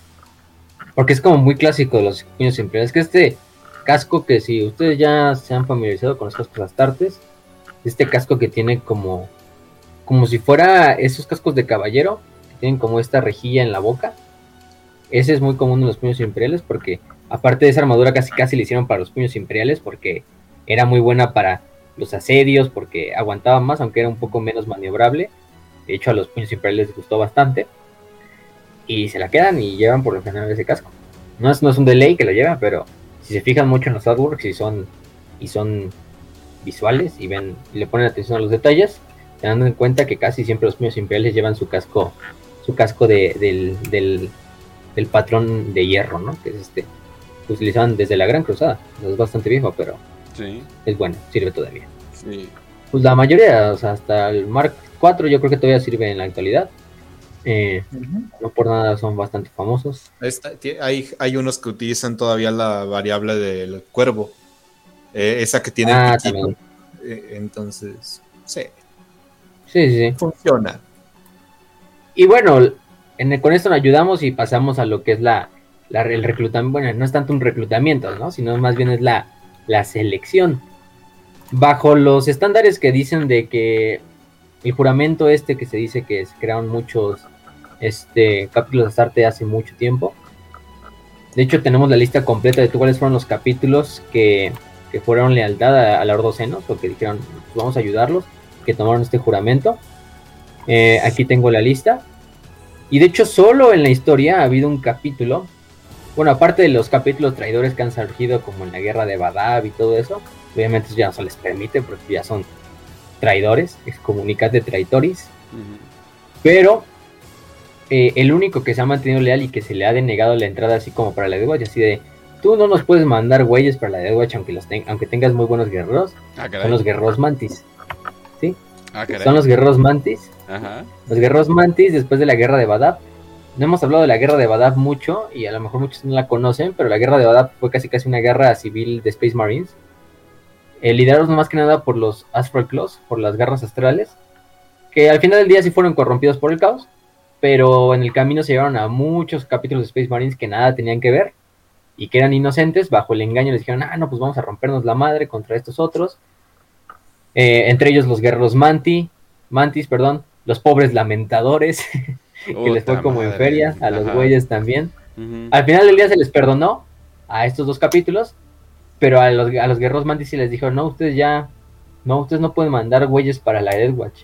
La única vez que llegaron a enviar fue durante una invasión tiránida, eh, en la cual los únicos que estaban cerca eran los guerreros mantis, pero fue así muy desesperado, así de, pues tráete esos güeyes, no hay de otra. Y en realidad no, no nunca les dieron así como el título de, ay, pertenece a la Death Watch. No, simplemente eras ah, como que ahorita estás como de pasante, ¿no? Con la Death Watch. Así que, Ouch. este, Ajá. Sí, sí, sí. Y esos son los, esos son los únicos, a los guerreros mantis, que creo que hay, que hay como este, este dato, ¿no? E incluso a los lamentadores, los lamentadores, hay bastantes lamentadores en la, en la Death Watch. Hasta eso. Em, pero por ejemplo, miren, aquí tengo la lista de los que son los que dieron el primer juramento, ¿no? Que son los, vamos a decir, los, los fundadores originales de la Death Watch. Son los ángeles sangrientos, los puños carmesí, la guardia del cuervo, los este, grifos aullantes, los salamandras, los este, rasgadores de carne, el- los lobos espaciales, los cráneos de, de plata, los puños imperiales, claro, los ultramarines, obviamente, Sí. eh, los mentors, eh, los Brazen Claws, que también, bueno, los Nova Marines, los Caballeros del Cuervo, que es un capítulo descendiente de la Guardia del Cuervo, los Mortifactors, los Ángeles, los ángeles Oscuros, perdón, los Minotauros, los Cicatrices Blancas, las Manos de Hierro y los Templarios Negros. Obviamente no pueden faltar los Templarios Negros, ¿no? Si es un negocio de ir a desmadrar senos, pues huevo tiene que estar la firmita y los Templarios Negros ahí en el papel, ¿no? ya de paso. Pero, pero, pero aparte de ahí, pues, cualquier, imagínense cualquier capítulo Astartes que ustedes conozcan, a excepción de los guerreros mantis, de los cabellos grises, porque los cabellos grises tienen su tarea aparte y ellos no, no, no, no, no pueden estar ahí con la, la Death Watch, porque sería como también gastar recursos a lo pendejo. Eh, eh, y además, obviamente, de los capítulos que han sido traidores a lo largo de la historia, ellos no pueden participar, pero sí, pero fuera de ahí, todos, todos los demás, este, todos los demás eh, capítulos sí llegan a servir. Eh, ahí tenemos obviamente esa historia trágica de los pobres guerreros mantis, que ahí siguen, ahí siguen todavía vivos, su capítulo todavía sigue activo, obviamente súper desmadrado, creo que también nos enviaron una cruzada así de penitencia, como a los lamentadores, aunque no les fue tan mal como a los lamentadores. Em, y aparte de eso, pues el único que sí alguna vez sirvió en la Death Watch y luego se le quitó fue a los guerreros, a los guerras astrales, que fueron los que pues generaron la guerra de Badab, Y que a la larga pues se convirtieron en los famosos Corsarios Rojos, que es una banda de guerra del caos actualmente de Space Marines. Em, entonces ahí andan, ¿no? Pero, pero sí. El reclutamiento de estos soldados, de estos Dead Watch, pues es algo bastante, bastante, vamos a decirlo, pues de muchas formas, por una parte burocrático, de una parte, pues también legendaria, porque no cualquier soldado de la Death Watch va, digo, soldado, eh, soldado de un capítulo Astartes, mm. va a ser candidato para ser de la Death Watch. Obviamente aquí se nos pide casi casi como un tipo de, antigüedad. O sea, ya llevar bastante tiempo dentro del capítulo. No podemos decir mandar hasta artes novicios, ni mucho menos neófitos, ni nada de eso a la Death Watch. Por eso que la Death Watch no tiene para nada esos, por ejemplo, esas compañías de scouts y cosas así. Obviamente sí hay papeles especializados de scouts, como por ejemplo, la Guardia del Cuervo es muy buena haciendo eso. Eh, los, los cicatrices blancas también son muy buenos haciendo eso pero no es que sean Space Marines novicios, sino son veteranos, pero sus capítulos mm, eh, del cual proceden se especializan en ello, ¿no? Sí. Em, entonces hagan de cuenta que es, vamos a ponerlo así, cada cierto tiempo la Death Watch tiene que ir renovando los términos de batalla, porque como ya dijimos, este servicio es temporal, en la mayoría de las veces. Obviamente hay, a lo mejor hay hermanos que deciden, no, pues yo me quedo más tiempo, hay hermanos que dicen, no, pues yo no me gustó y me regreso. Eh, o extraño a mi capítulo, a mi capítulo eh, padre y pues me regreso, ¿no? Em, entonces se va renovando esto, ¿no? Se va renovando esta como nómina de, los, de la Deathpatch. Entonces se les envía como esta carta o este como mensaje a los, a los capítulos, ¿no? A los que tengan este juramento. En realidad se le envía a todos los capítulos activos, aunque estén en ese momento que se pueden contactar. Se les dice, no, pues necesitamos nuevos soldados para la Deathwatch. Y entonces es cuando dentro de los capítulos obviamente se hace una, pues como una comisión así de, ah, no, pues vamos a ver cuáles son los hermanos de batalla con más honores, con más experiencia, que hemos visto que se lo merecen de cierta forma, porque sí, también mucho de esto es de una meritocracia, de, sí, en realidad ese hermano de la batalla se merece este papel que le estamos dando, porque servir en la Death Watch, pues, uff, es como quizá uno de los honores más grandes que puede tener un Space Marine. Exacto. Sí, en toda su vida, en toda su carrera. Porque no solo están sirviendo no solo están siendo escogidos por su capítulo, sino, sino están casi casi sirviendo directamente al emperador a través de la Inquisición, ¿no? Que algunos pues dirán ya, si eso servía a través del emperador, pues está medio, medio, medio bizarro. Em, pero bueno, se les da este papel y dicen, no, pues tú, tú, tú tienes el potencial para, para, para servir en la Death Watch. Eh, entonces, esto, aparte de que, de que se maneja muy bien dentro de los capítulos. También durante las los, operaciones. Le dicen, ah, no, pues ustedes son candidatos, ¿no? Pero también durante las operaciones que se vayan a hacer, se van viendo cómo se van desarrollando estos, hermanos de batalla que son candidatos, ¿no? Como podemos decirlo. Por lo general, lo que más se, se toma en cuenta es cuando combaten con senos, ¿no? Pues porque eso es la de combatir con senos. Entonces, aquellos astartes veteranos que demuestren gran valía, gran eh, honor y gran eh, capacidad para luchar contra enemigos senos, ya sea tiránidos, orcos, lo que ustedes quieran, ¿no? No nada más eso. Em, no nada más los cinco importantes de los que siempre hablamos. Em, pues ellos en realidad son los que, oh, pues este, este tiene el potencial, este tiene la madera para ser hombre de la Death Watch.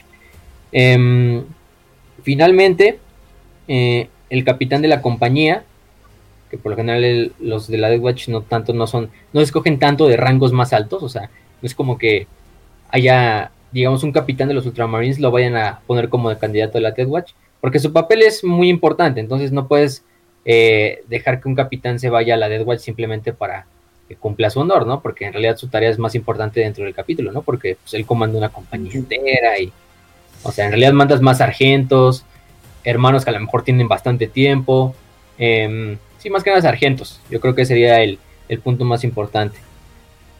Eh, se les dice entonces, pues primero hacen como un, juramento de que van a, seguir esto de la Death Watch. aparte el propio mm, em, el, el capellán les lleva a cabo rituales de, de, santidad y de oración antes de irse a la Death Watch. El apotecario obviamente les hace chequeos médicos a ver si están listos, si no tienen nada que les pueda como generar este problema ya sirviendo en la Death Watch. Es como cuando, es como cuando los papás llevan a, a sus hijos a un campamento y, y, les empiezan a limpiar hasta la tierrita que tengan porque se van al campamento, ¿no? Sí. Ah, muy bien, cuídalo. No te vayas a pelear con los otros niños. No vayas a robarte las cosas de los otros niños. Te estoy viendo a ti, Cyrus, que vienes del los cuervos sangrientos. No vayas a robar cosas. Está mal. Otra gente no le gusta. Así me los imagino. Sí, pues es que es no vayas a brindar en la cama de los demás, lobo espacial. Y bueno, ya, ya que los tres, los tres oficiales que son el capitán, el apotecario y el, y el capellán, pues dicen, ah, no, pues está listo, está listo este güey para irse a la Death Watch, ¿no? Se le, da, se le da la, se le da la señal o se le dice, se le avisa al señor del capítulo, el señor del capítulo personalmente es el que le va y le dice al, al próximo miembro de la Death Watch que pues se te escogió para servir dentro de la Death Watch.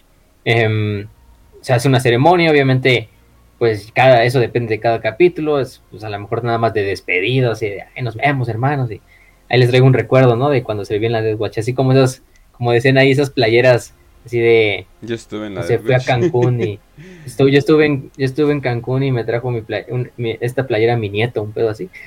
Y, y, así casi casi. Luego les traigo recuerdos de la Death Watch no si es que sobrevivo para empezar pero mira esta es la sí. calavera esta es la calavera de un no sé de un tiránido o algo por el estilo no de un tiránido específico que nos encontramos que no, no se había visto en ninguna otra parte del imperio no ya te lo traje como recuerdo hermano así este muy cagado el pedo. Pero, por ejemplo, hay unos, hay unos ciertos eh, eh, capítulos que lo hacen de cierta manera. Por ejemplo, Ultramarines, esos güeyes, todo es ceremonia y todo es honor y todo este desmadre. Entonces siempre juntan a toda la compañía a la cual pertenece el, el, el miembro Space Marine que se va a ir y le hacen un ritual así como de, de, de saludo todos los Space Marines, así forman una línea, una línea en el camino hacia la Thunderhawk eh, de la Inquisición que va a recoger al, al, Space Marine y todo, ¿no? Y de hecho esto, esto puede, o sea, a lo mejor digan, ah, no, pues está listo para hacer de la Death Watch. Pero pueden pasar quizá una década, pueden pasar cinco años, pueden pasar 20 años, hasta que la Death Watch venga y diga, ah, no, pues sí, ya vamos, ya vamos a recogerlo. O sea, en realidad no es como que sea inmediato. Eso depende mucho también de la Death Watch y de los requerimientos. Pero si es un Space Marine que lo escoja, no es como que inmediatamente ya se va a ir a la Death Watch más como solamente imagínatelo. sí, que complete el trámite no de que tengan tus papeles ahí en administración. Así que sí.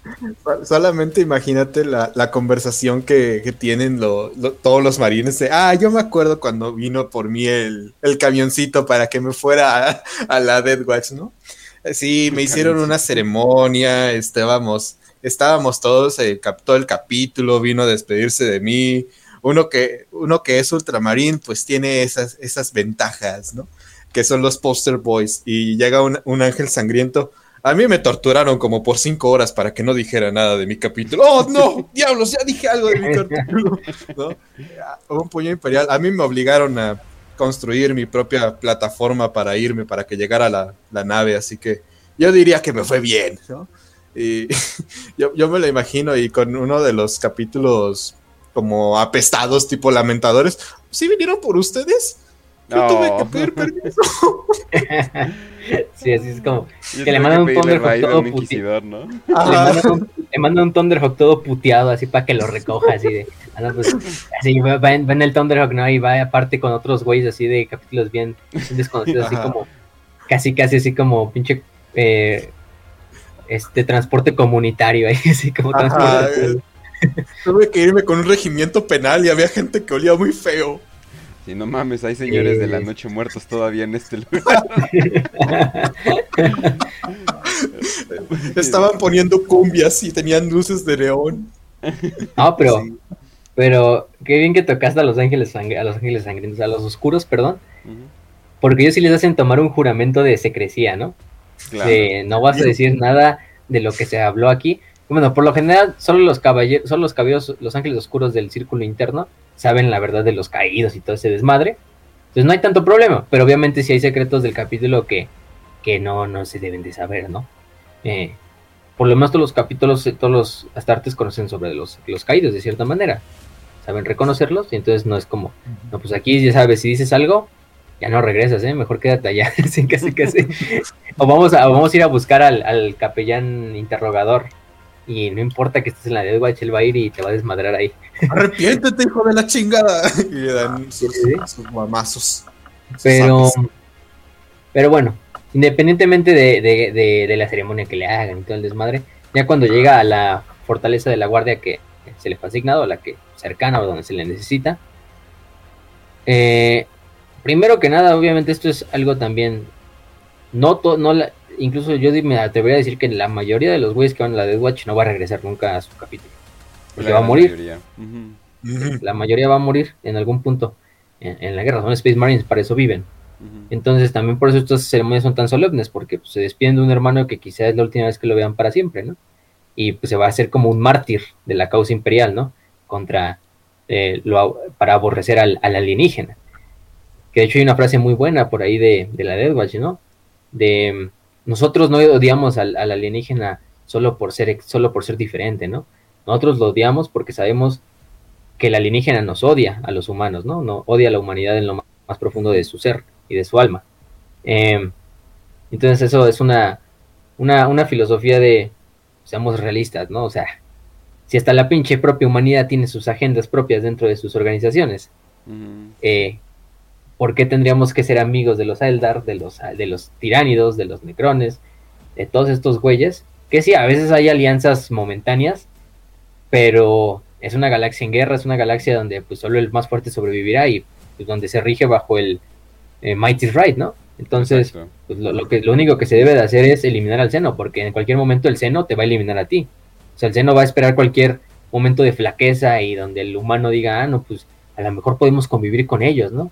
Para darle en la madre. Exacto. que, que por lo menos en el 1941 pues es muy común. Eh, con todas las fuerzas, las fuerzas este, hostiles senos, porque pues, no hay civilización seno que sea este, dócil, más que sean fauna o cosas así que no, no tengan civilizaciones, ¿no? En realidad todas las civilizaciones alienígenas en el 1941 pues son hostiles. Eh, y bueno, se les da esto y lo primero es que es- se les pinta la armadura de totalmente color negro.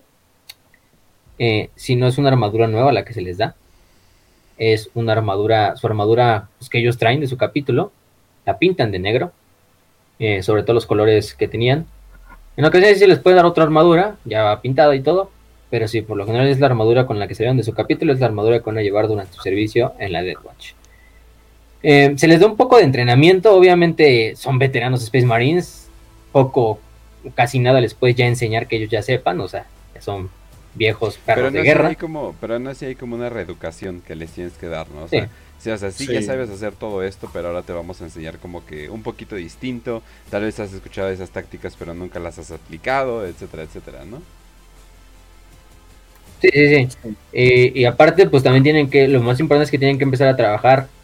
Pues, no- ya no, ya estás, no estás junto a Ultramarines, ¿no? Ya todos, a lo mejor los Ultramarines se saben el Códex Astartes de memoria y, y al revés y todo, ¿no? Pero ahorita estás, no sé, con un cicatriz blanca, con un eh, grifón, grifo aullante, con un mano de hierro. Entonces también se les tiene que enseñar a, a- a todo el equipo a, a trabajar en, en- en conjunción, ¿no? Y más allá de sus diferencias ideológicas y culturales, pues es lo importante. Oye, ¿y cuándo le vamos a decir al Templario Negro que va a tener como cinco psíquicos en su en su kill team, en su primer kill team? Mm, simplemente lo va a descubrir. No, no hace falta decirle. No creo que nada malo pase. Ya nos está viendo feo. Sí, sí, sí. Sí. No, y, y sí, lo que dice Kench también sobre el acondicionamiento, no solo es acondicionamiento físico, obviamente, sino también un acondicionamiento mental. Porque a lo mejor, o sea, ese Space Marine ha- durante toda su vida como, como Space Marine ha luchado contra bastantes escenas, ¿no? Los más comunes, obviamente, ya sabemos, ¿no? Los, los clásicos. Pero aquí no es de que sepa pelear contra esos cinco, ¿no? Aquí nos, de hecho, la mayoría, yo creo que de las tareas de la Death Watch tampoco es así pelear contra orcos, ni tiránidos, ni necrones, ni nada de eso. O sea, en realidad es pelear contra otros tipos de aliens hostiles, incluso algunos que no siquiera son civilizaciones inteligentes. Eh, entonces, este, como estamos diciendo con los caballeros grises, ¿no? Los caballeros grises, pues estudian todo lo que tenga que ver con los demonios, cómo se manifiestan, sus rituales, cómo vencer al demonio, cómo, cómo enlazarlo y todas estas cosas, pues así mismo la Death Watch y sus soldados tienen que estudiar al seno en todas sus eh, caras, ¿no?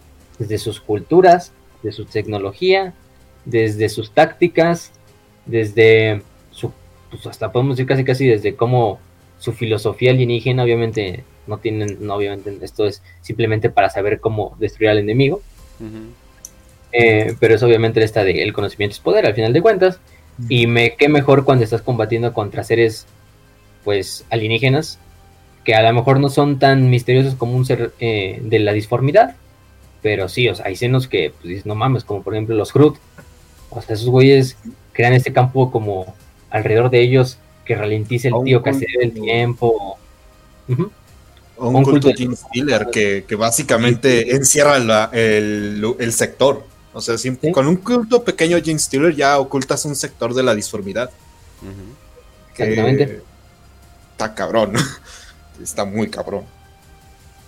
Y, y en ese punto, pues, eh, se les enseña todo esto, ¿no? O sea, es lo importante de saber cómo se maneja el seno, incluso a manejar a veces tecnología seno, porque la Death Watch a veces van a ver que utiliza, o de hecho muchos de la tecnología seno que utilizan algunos miembros del imperio, como el mecánico, como las asesinas Calidus, que utilizan estas espadas eh, casi casi, em, son tecnología recuperada por la Death Watch.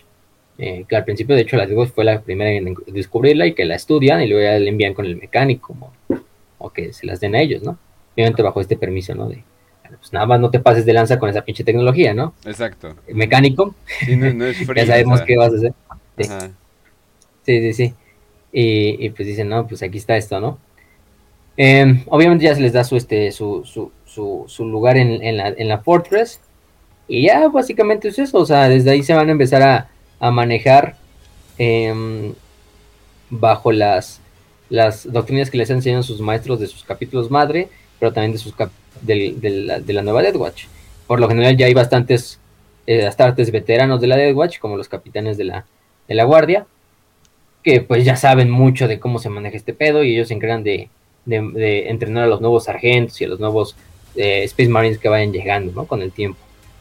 Eh, por lo general, obviamente, pues es imposible que haya rivalidades, es imposible que haya problemas entre los Space Marines, porque vienen de culturas, de doctrinas diferentes. Em, porque empiezan desde, incluso lo podemos poner así casi casi como en dos grupos, ¿no? Independientemente de su capítulo. Como los güeyes que siguen estrictamente el Codex Astartes y los que no. en un grupo podemos meter, no sé, Ultramarines, eh, Pollos imperiales eh, todo este desmadre, ¿no? Y en el otro podemos meter lobos espaciales, templarios negros, eh, métanle ahí quizá incluso cicatrices blancas, casi casi si nos vamos. Ángeles em, oscuros en buena parte también. También en buena parte.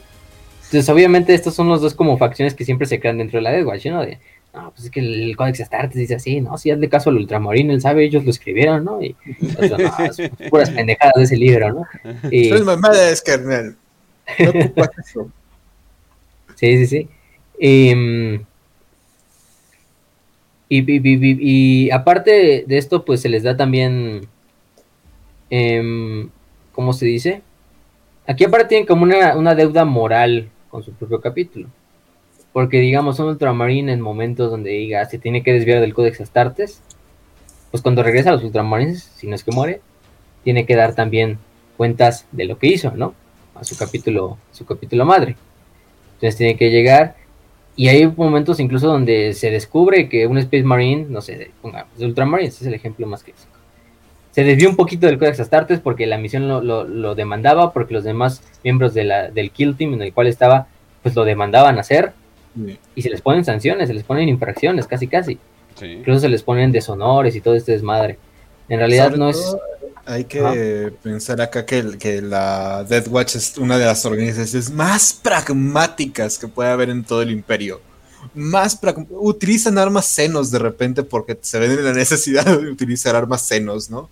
Entonces, ah, no es tan sencillo cuando lo ves de afuera. Pero cuando estás ahí, uno se imagina, puta madre, tengo que, tengo que cogerme la gorda. Bueno, pues ya ni modo. Y regresas. Oye, ¿cómo que te cogiste a la gorda, cabrón? No mames, neta, hiciste eso, güey, qué puto asco me das. Cosas así, ¿no? Entonces, Y yo me lo imagino por, por voy a esas decir a ondas. todos- le, le voy a decir a todos que se la mastan nenuco, güey. algo, algo así. Algo, Exactamente. algo- algo así, No, pero pues yo creo que Algo también así. se, o sea, sí se llega a entender así de, oye, pero pues estábamos peleando contra orcos en tal situación, etcétera, etcétera, contra Taus. Eh, no mames, le viste las chichis de esa Eldar, o sea, o sea, como que se perdonan ciertas situaciones, ¿no? Es que estaba. Sería imposible no verlas, entonces, pobre. Sí, sí, sí, sí. ¿Qué, este hermano de la Death Watch. qué quieres Sí. que No, haga? ¿qué pasa? Estás peleando contra una, este, una Banshee, ¿no? De los Eldar, no, pues está cabrón. Sí. No lo culparía. Pero, Era pelirroja, ¿qué quieres que te diga? aparte, aparte, ¿no? Este. Y obviamente el, el- el castigo pues puede tomar muchas formas, ¿no? Algunos los mandan a cruzadas de penitencia, cosas de ese estilo. No es que tampoco que, que los llegan a, a ejecutar, aunque bueno, ya depende eso de, de cada capítulo, ¿no? A lo mejor sí hay unas cuantas historias por ahí. Pero, pero hay otra cosa que sí pasa mucho, es que a veces a un, a un miembro de la Death Watch, su capítulo le envía como, pues como castigo, casi casi, o sea, hay capítulos que sí lo verán como un honor y todo y todo lo que quieras, pero hay otros que dicen, pues hay estos elementos que, pues, no sé, son indeseados dentro del capítulo, mándalos un rato a la Death Watch a ver si, a ver si, lo mejor que nos podría pasar es que se muriera Sí. y ya nos, no nos tuviéramos que hacer cargo de él, ¿no? Ahora que sea problema de la Death Watch.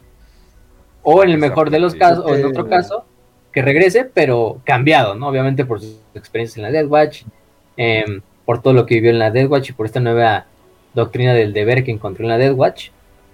Pero sí, o sea, muchas veces esto así. Y se le, se le permanece en secreto al, al Space Marine y a los miembros del capítulo. En realidad nada más lo saben los altos mandos, ¿no?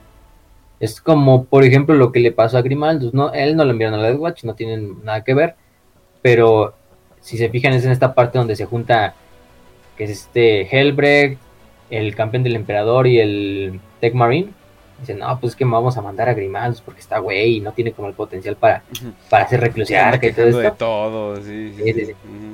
Mándalo, mándalo ahí a esa operación, mándalo a esa cruzada a ver si, si de milagro el güey como que la repiensa, ¿no? Y es lo que hace Hellbreak. Y es casi casi lo mismo. De mándalo a ver si. Te digo, lo mejor que nos puede pasar es que lo maten y ya nos tengamos que hacer cargo de él. Pues. Eh, o lo segundo mejor es que pues venga el güey, pero ya aprendió la lección, ¿no? Aprendió la lección después de todo este tiempo. Em, y sí, eso es lo que, lo que pasa. El reclutamiento de hecho es bastante, bastante sencillo, no es como en otras. De hacer tus 666 rituales, porque si no te, te carga la chingada. Pero sí. Y aparte de esto se les da la clásica, la clásica armadura, ya de que se les pintó negro. Se les deja que mantengan el ¿cómo se llama? El, la hombrera de su capítulo, del capítulo del cual proceden, en lo cual es el, si no mal recuerdo, es el hombro eh, derecho, sí, derecho. Izquierdo, ¿no? No, en el izquierdo creo que es, es que depende, hay unas imágenes donde te lo ponen del derecho y otras del izquierdo. Qué bueno que Sí, es- mencionan eso. Yo también me quedé muy confundido a decir, esperen. Pero pensé que había una regla de no sé qué. ¿no? O sea, por ejemplo, hace poco salió la animación de... Ah, ¿cómo se llama? Eh, ah, la que acaba de salir eh, la semana pasada The oficial. Angels of Death. Angels. Angels of Death. Ajá, es que quiero decir Blood Angels, pero digo, no, no es Blood Angels, es Angels of Death. Y pues ahí, eh, pues, o sea, si, si uno lo ve, la trae del izquierdo. Pero hay muchos dibujos donde la trae en el derecho. Entonces, como que, ah, ¿qué pasa? O sea, se confunden chingo, la verdad. Pero, pero para fines prácticos, la de su capítulo originario se queda en el hombro derecho.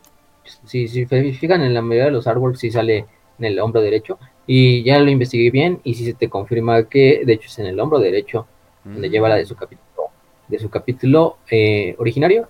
Y en la hombrera izquierda es donde lleva la de la, la de la Death Watch, la propia, este escudo, este velazón de Oh. armas de la. Death Watch, que es la I inquisitorial Ujú. modificado obviamente con el Ordo Senos y que aparte trae estas letras que creo que es la letanía de los senos, que es como pues, el, el texto madre y el texto doctrinal de la Death Watch, en el cual se basa toda su filosofía. De hecho, incluso cuando van en la batalla, muchos lo van rezando casi casi ese, esa letanía de, de la, del Ordocenos. Y lleva, lleva versículos de, de esa propia. De esa propia. De ese propio texto, ¿no? Es lo que lo lleva en este, en esta hombrera plateada. De hecho, cuando terminan su servicio en el capítulo, se les deja que se lleven la, la, la, hombrera izquierda como una forma de honor, ¿no? Como de señalar, ah, pues yo serví en la Death Watch, esto, todo el desmadre. No es de que todos se la lleven y no es de que todos se la pongan. Muchos sí lo hacen, muchos otros pero, no. Pues viví, ¿no? O sea. Pero, pero, se ve bien, o sea, estético, ¿no? sí, lo es lo, lo chingón.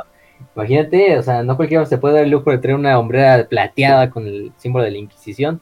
Y, o sea, sí es casi, casi como para flexear ahí cuando regresan. Ah, miren, miren, mi, casi, casi mi, mi pinche hombrera izquierda, ¿no? Entonces, uh no la traen, ¿no? Como yo, casi, casi. y bueno, y, y, obviamente la armadura negra, que es clásico en, en el este, dentro de los, de los, de los legionarios, ¿no? Em, vamos a hablar un poquito de las rivalidades. Yo creo que aquí es de lo donde se pone, donde se pone bonito y, cagado. picosito. Las más conocidas y las más recordadas. Hay muchas otras, aparte de las que les vamos a decir. Yo supongo que cada quien se puede ir dando sus rivalidades conforme vaya leyendo el lore. Porque hay momentos en el lore donde pues, hay capítulos donde no, no simplemente no, no se quieren. Em, por ejemplo, no se nos menciona la de los marines malevolentes con los salamandras cuando prácticamente se odian, porque los marines malevolentes son todo lo contrario a los salamandras. no me imagino por qué. Sí, exacto. Sí, no, sé por qué pusieron ese nombre para empezar, o sea, no. sí, sí, sí. Salamandras, hay que cuidar a los, a los ciudadanos del imperio, porque son lo más bonito que hay, que esa es la humanidad. Marines malevolentes, hay que matar todo. los matemos, dicen. Genocidio, divertido. Pero bueno, Vamos con la más conocida y la más legendaria de todos. Ángeles, Ángeles Oscuros contra Lobos Espaciales. Esta sí, esta es clásica porque incluso no hemos hablado mucho de ella, o sea, fuera de la Death Watch también está presente. De hecho, cuando hay operaciones conjuntas de ángeles oscuros y lobos espaciales, hacen un duelo, hacen un duelo antes de entrar. La... vale madre si la batalla está al máximo y todos los demás están pidiendo refuerzos. No, los lobos espaciales y los ángeles oscuros hacen como un meeting donde se juntan los dos capítulos y hacen como una arena en la cual van a escoger el mejor, de tu capítulo a muerte contra el mejor de mi capítulo. Y a darnos en la madre. De hecho, todo esto surge desde el episodio donde. Ajá, donde. Y, esto incluso hasta lo ponen en Battlefield Gothic. Ah. En la campaña de los ah. tiránidos creo que sí pasa de que están justamente un, como combinado de lobos espaciales, eh, guardia del cuervo y ángeles oscuros entonces como que el, guardia del cuervo y el de los ángeles oscuros están diciendo, ok, tenemos que organizarnos, vamos a empezar a pelear a este momento determinado, vamos a seguir esta estrategia y los lobos espaciales, vamos a la batalla de una vez que si no nos ganan. Y, son los primeros en enfrentarse con los tiránidos. Eh, todo esto surge desde ese pequeño y hermoso episodio que tuvo Lehman con el león donde se tuvieron que pelear un día entero. Sí, pero de hecho, creo que no fue contra Tiranos, bueno, todavía no los descubrían, pero más bien fue con este Rebeldes. Pero sí, o sea, la historia es casi casi así como. No, los pinches, los, los, ángeles, los oscuros así haciendo su estrategia bien cabrona y el león así haciendo la estrategia bien cabrona, todo para atacar al, a la fortaleza de los rebeldes. Y los lobos espaciales siempre simplemente estaban echando chela y, y tomando ahí en sus en sus tiendas de campaña y haciendo y, emborrachándose y haciéndose en la pendeja. Y, el, y, el, y el pues, estaba a madre, pues bueno, ni modo. Entonces esto ya depende de nosotros. ya son las 3 de la mañana, quedamos de que íbamos a pelear y estos güeyes cheleando. Sí, nada más es como que los ángeles oscuros se despiertan en la madrugada porque se empiezan a oír ya balazos y explosiones a lo lejos. Así los lobos. Y, y ya empieza, y ya dicen, no, pues ya se adelantó el león y, y el león ya, ya se chingó al, al líder de la fortaleza entre los, los ángeles, los lobos después estaban jetones ahí y todos crudos ahí, tirados Sobre Todo porque el, enemigo, el líder enemigo de ese momento, el rebelde, el líder rebelde, había dicho que el Reman Ross era un este un perro del emperador y quién sabe, y los lobos espaciales apestaban, eran furros, cosas así. Y Leman Rosa lo quería madrear literalmente y pues nada más llega el león y ah, aquí está la cabeza. Ah, te lo querías madrear, lo siento, chinga tu madre. Siendo el león, obviamente. Claro. Entonces ahí es cuando se agarran a putazos. Se viene esa batalla legendaria que dura cuánto? Un día entero, creo. Un, día, entero. Un día, un día entero de los dos güeyes peleando y toda su legión alrededor, sus dos legiones alrededor así echándoles porra así, eh, león, león, y todos, leman, leman, y todo este desmadre hasta que ya esto llega así como un punto de empate donde ya están totalmente cansados los dos cabrones porque pues, son primarcas y están dando, pues, llevan todo un día dándose en la madre. Nada más le mandó se ríe de lo ridículo que ya es que estén peleando. Y así como de ya, hermano, ya, ya déjalo ahí, ya empatamos mejor, ¿no? Así como ya en buen pedo, ¿no? De hecho, Lema así como muy buen pedo. O sea, así de, no, ya déjalo ahí, ya, o sea, tranquilo, ¿no? Ya, ya tuvimos nuestros buenos, ya nos metimos nuestros buenos putazos, ¿no? Ya déjalo ahí. Y nada más se ríe. Y es cuando Lion se termina emputando porque pues, ya sabemos que, que el león el león es el Grumpy Primark. No le puedes contar un chiste porque se emputa. y es en ese momento en que le suelta un uppercut a, a, Lehman y, y noquea a Lehman. Creo que por otro día entero. Pero sí, entonces ahí se dice, no, es el desmadre. Y eso es lo que ha generado esta rivalidad. Y sí, los ángeles oscuros y los lobos especiales, cada vez que hay una operación conjunta, recrean como esta batalla, ¿no? Y sí llegan a, a veces hasta matarse, o sea, la mayoría de las veces llegan hasta matarse, sí se matan, o sea, el ganador mata al otro. Y los otros se quedan, ah, pues ya está, ya estuvo, ¿no? Ya, ya quedó ahí. ya, ya pues suma el otro al marcador, ¿no? Ya llevamos 500 a 500 en todo el marcador histórico en estos duelos, casi casi, ¿no? Este, y... ¿Creías que los ultramarines eran especiales con la, con la, la marca de Calt? Es porque no conoces a un lobo espacial y un ángel oscuro tratando de marcar la diferencia de quién es el mejor. Uh es su obsesión. Y, bueno, y esta obsesión y esta rivalidad, de hecho, yo creo que es lo que más les más les genera ventajas a la Death Watch. Porque siempre hay esta rivalidad dentro de los Kill Teams de competir entre el lobo espacial y entre el ángel oscuro. De los demás, los demás Marines van a decir como puta madre, nos tocó un lobo espacial y un, y un ángel oscuro en el mismo Kill Team. Pues a ver cómo le hacemos, ¿no? Y los, los dos cabrones están todo el tiempo compitiendo, así hasta en las tareas más pinches básicas el ángel, el ángel oscuro y el lobo espacial están compitiendo. Pero esto al final del día lo lleva a superarse cada uno, ¿no? Y al final se vuelven como, casi competiciones entre hermanos. O entre, pues son primos, al final de cuentas. Es como poner a un chilango y un regiomontano en el mismo lugar, en la misma sala y en una competencia para beber. Sabes que algo muy malo va a pasar, pero te va a entretener muchísimo. sí, es como cuando ves a los de a los de Monterrey y a los de la Ciudad de México echándose mierda y todos los demás del país estamos viendo desde, Ajá, divirtiéndonos, observando. Así como de los chenguitos peleando, ¿no? Ajá. El DF y el DF2 ya se están peleando de nuevo. el DF, el DF incestuoso y el DF gay, también como de la Verga, ¿cuál es cuál?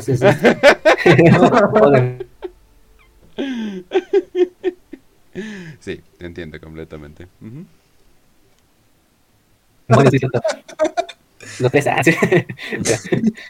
Pero bueno, esa es, la, esa es la famosa. Y, la rivalidad no nada más con los ángeles oscuros, ¿eh?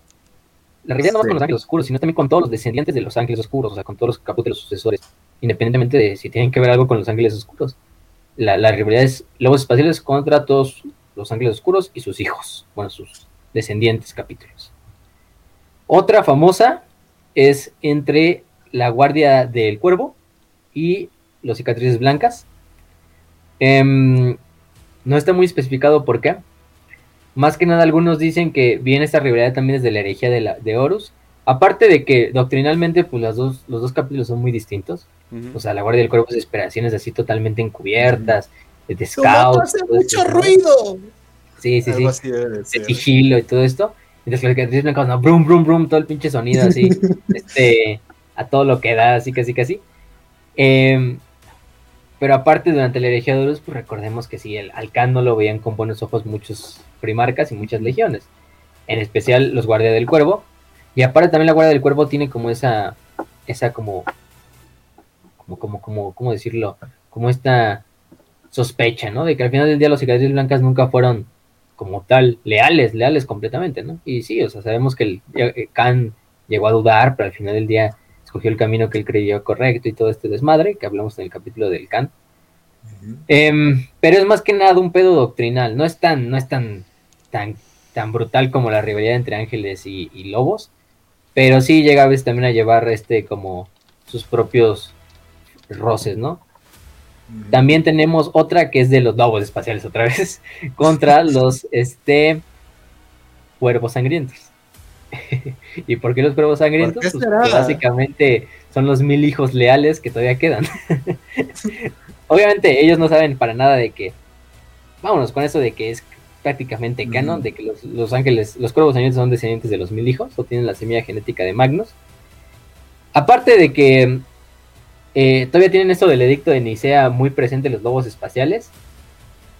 Obviamente detestan a los psíquicos ¿Y qué capítulo con más psíquicos que los, los ángeles, eh, digo los ángeles, ¿eh? los cuervos, sangrientos?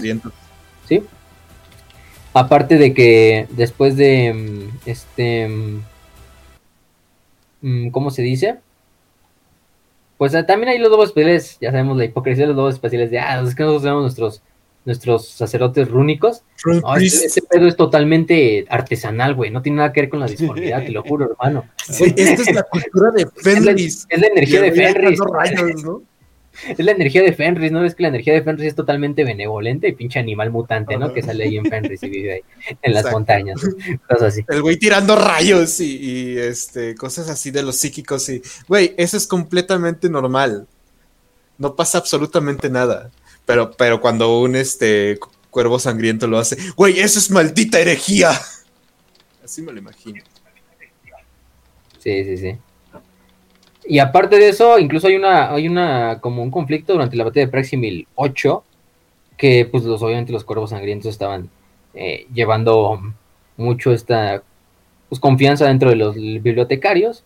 Em, y entonces pues a los lobos espaciales estaban juntos a ellos en la batalla. De hecho, el Wolf Lord, el señor lobo que estaba comandando ese pedo, em, les, dijo, les dijo básicamente en la, en la, en la, en la cara a los, a los, ángeles, a los cuervos sangrientos. Siempre confundo a los ángeles y a los cuervos. Este, em, bueno, es que es muy fácil porque hasta los pinches emblemas son casi iguales. Pero bueno, en este sentido, Dicen, no, pues ustedes son pinches deshonorables por estar utilizando los psíquicos y todo este desmadre. incluso le dio un, le dio un madrazo en la cara al comandante de los, de los, los cuervos sangrientos. y desde ahí ha empezado la rivalidad, ¿no?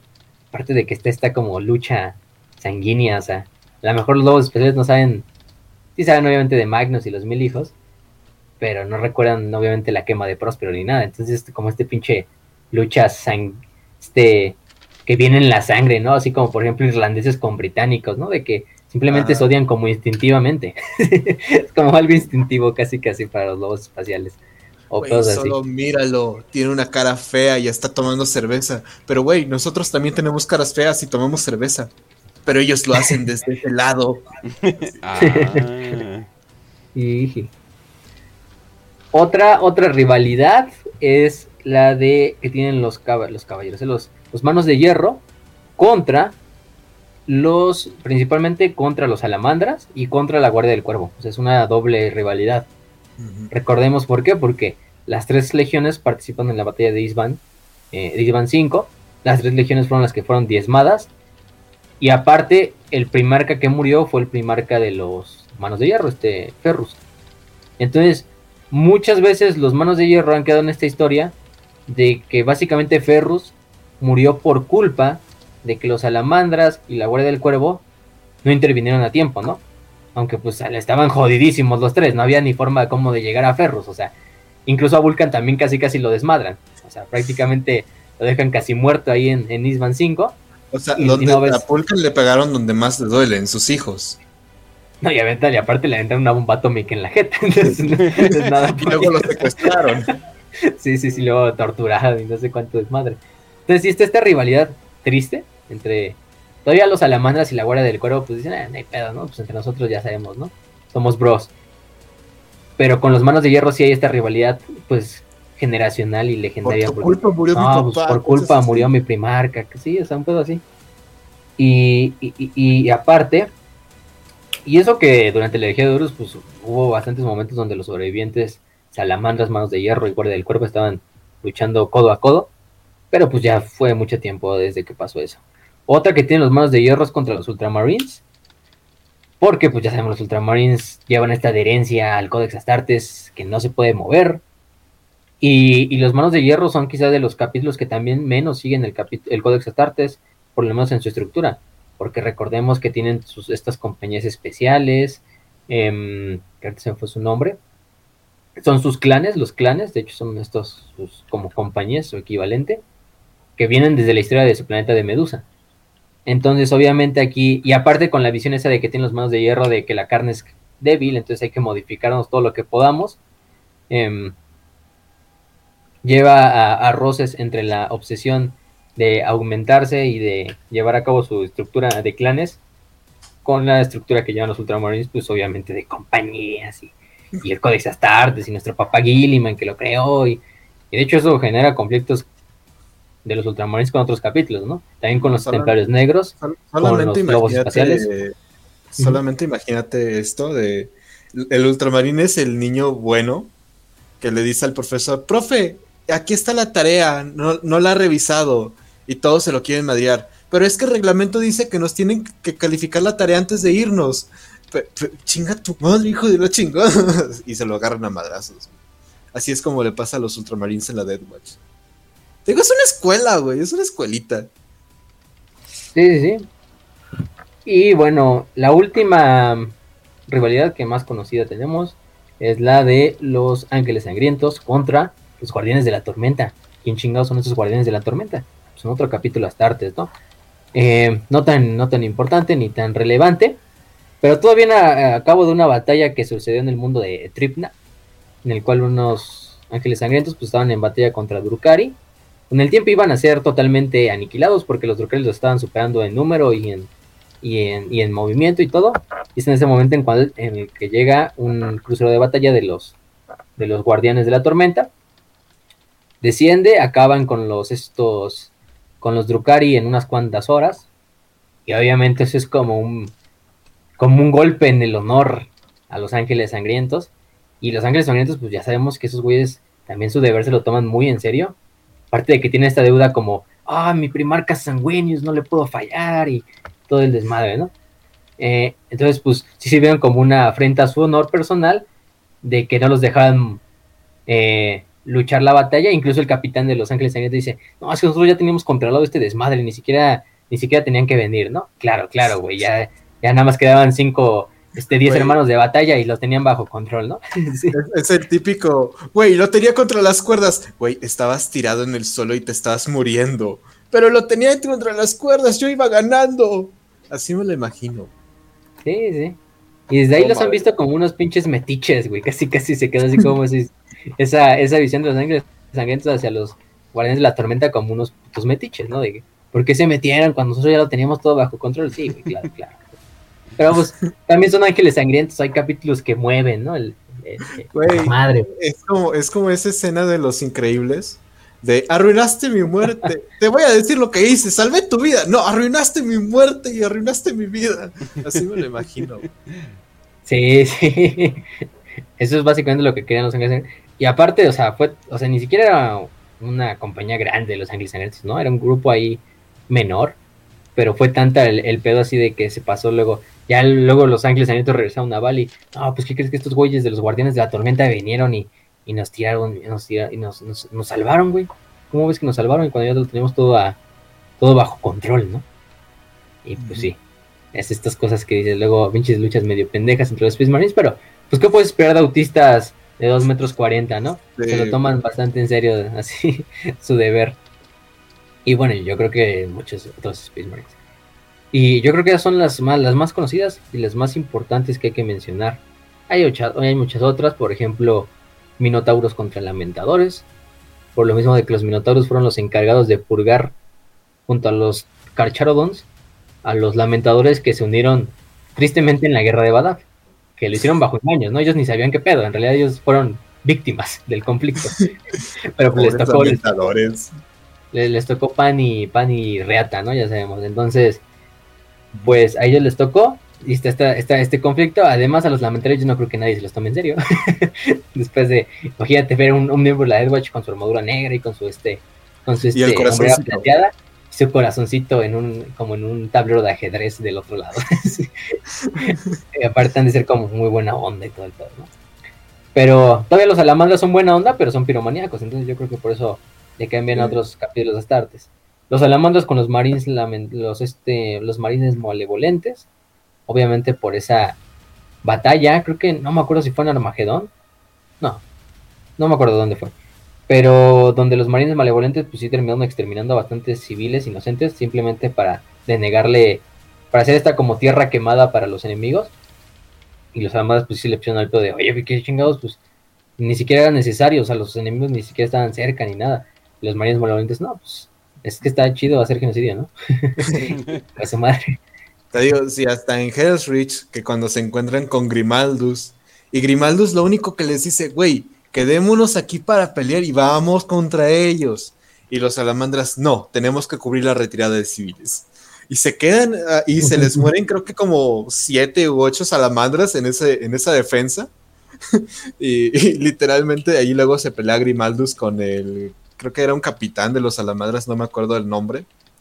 Facio, tú te acuerdas del nombre, estoy seguro. ¿De cuál? Eh, con el, el de fuera de mi ciudad. Ah, es este. era el sargento. ¿Era sargento? Era. Ay, no me acuerdo el nombre. Pero era un sargento. Pero sí, o sea, se pelean. Y justamente es por eso, porque Grimaldus quería llevar más pelea a los orcos y los salamandras. Vamos a defender civiles mientras se van de la ciudad. Y se salvaron como 3.000 vidas nada más. Yo creo que hasta los templarios negros van a tener bastantes rivalidades. Sí. Y, bastante, y también se generan bastantes amistades, ¿no? Yo creo que un templario negro y un Luego espacial yo creo que pueden llegar a ser muy buenos amigos dentro de la Death Watch. este, No son muy diferentes uno al otro, nada más que uno no se rasura y el otro sí. Ya, pero uno, uno sí se baña y el otro no, pero bueno. En ese sentido, yo creo que son las rivalidades que más cabe recalcar, ¿no? A saber. Si encuentran una rivalidad en el lore entre Space Marines, lo más probable es que esté presente en la Death Watch, obviamente. Sí. Porque pues, juntan de todo. Este. Y pinche y pinche cóctel cóctel de, Space Marines que se forma en la Dead Watch. Así es. Pero bueno, eso es lo que terminamos con eh, un poquito de las rivalidades. Podemos hablar un poquito también de, del equipo de, guerra. Si creían que a los caballeros grises les daban buen equipo de guerra, pues a la Dead Watch oh. también, obviamente.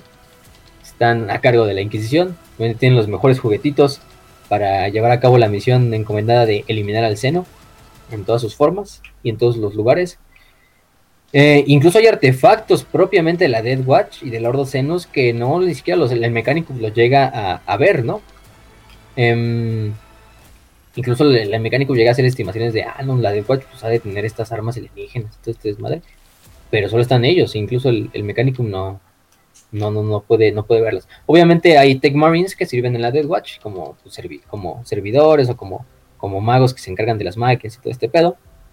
Pero, pero pues es, algo raro, ¿no? Incluso que, alguien tenga la tecnología primero que, el mecánico. Se oye raro, pero sí. Eh, la, la, Dead Watch es una de esas organizaciones. Eh, como toda la innovación es una herejía, ya sabemos.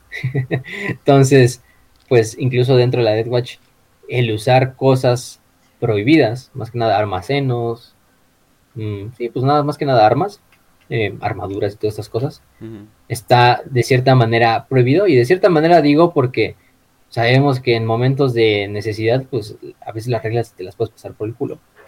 Pero nadie tiene que y es lo que hace la nadie tiene que estar apuntando toda la batalla, ¿no? O sea, es así de, ¿y qué pasa? Lo que se queda, pues, lo que se queda en Jericho Rich, se queda en Jericho Rich. exacto.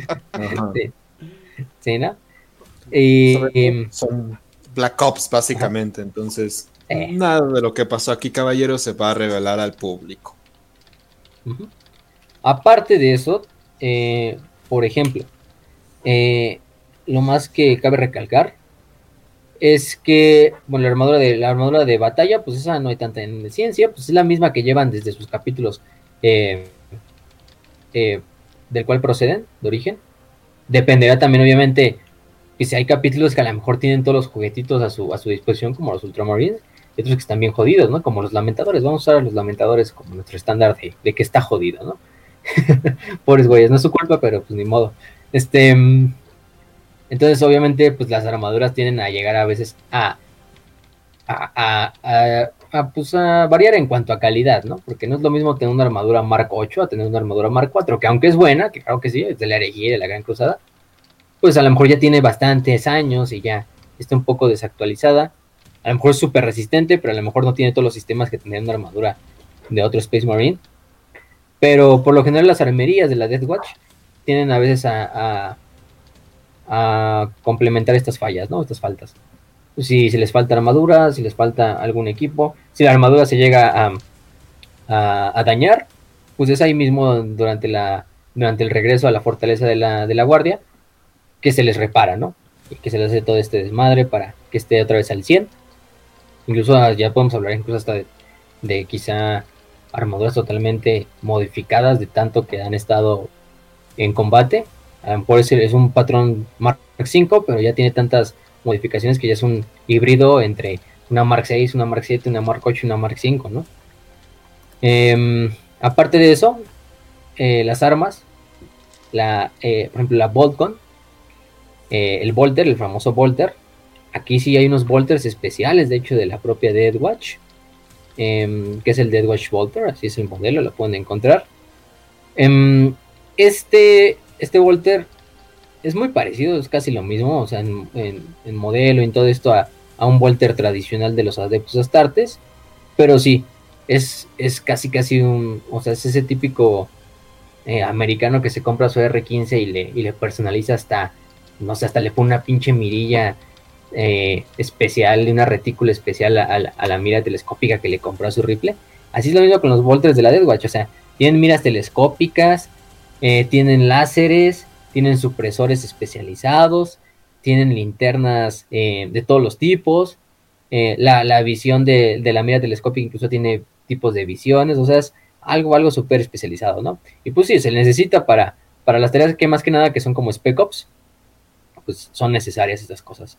Aparte también está la, escopeta de la Dead Watch, los cañones de gravitones de la Dead Watch, los Meltagons, los lanzamisiles eh, Cyclone, las armas de plasma, también muy comunes. Obviamente también armas de plasma un poco más personalizadas, un poco más confiables, que no tienen que explotar tan comúnmente como, como otras quizá. Los lanzallamas, obviamente, las armas de Prometheum, de Balefire, que yo creo que ahí sí lo mejor es dársela al Salamandra, el que mejor la va a saber manejar. Este Ah, también hay, por ejemplo, el lanzador de misiles Armor Bane, que este es único a la Dead Watch, que está a cargo de vigilar Jericho Ridge, esta zona de, guerra, que anteriormente fue un sector del Imperio. Em, y de hecho es un, un, lanzacohetes, que incluso un Space Marine, para cargarlo, sí le lleva algo de, de, de, de, de fortaleza, porque estamos hablando que es un lanzacohetes del tamaño de un Space Marine. o sea, estamos hablando de ese nivel, como si cargara otro Space Marine sobre la espalda, ¿no? Sobre el hombro.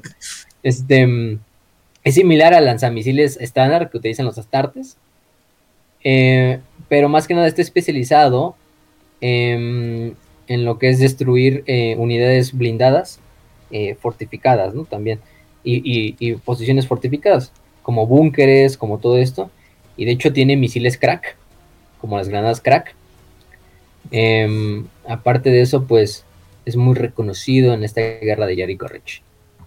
Em, es una de sus armas, por ejemplo, únicas en ese sentido. Y, le digo, es hasta única dentro de la Death Watch, porque solo la Death Watch que está en Jericho Ridge la tiene. Entonces, no, tampoco es.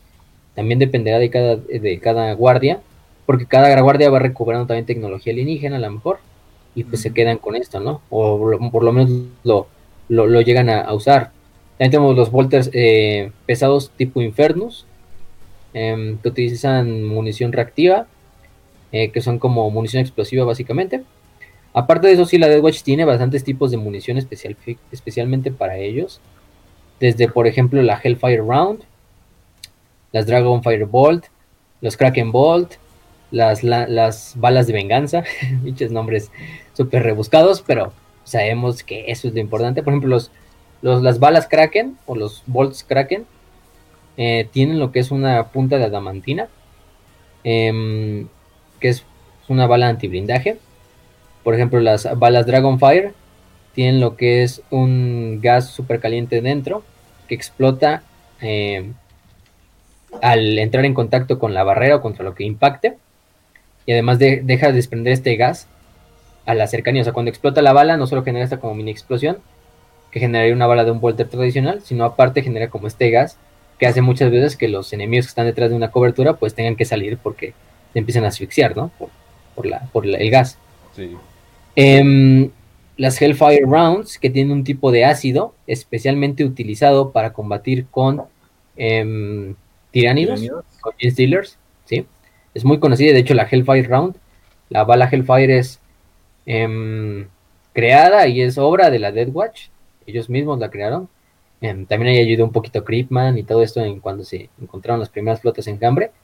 Y, es una, y esta bala es muy, muy efectiva contra ellos porque simplemente lo que hace es al dispararse deja entrar al sistema del, del tiránido. Si es que no lo mata, va a dejar todo el ácido que trae dentro.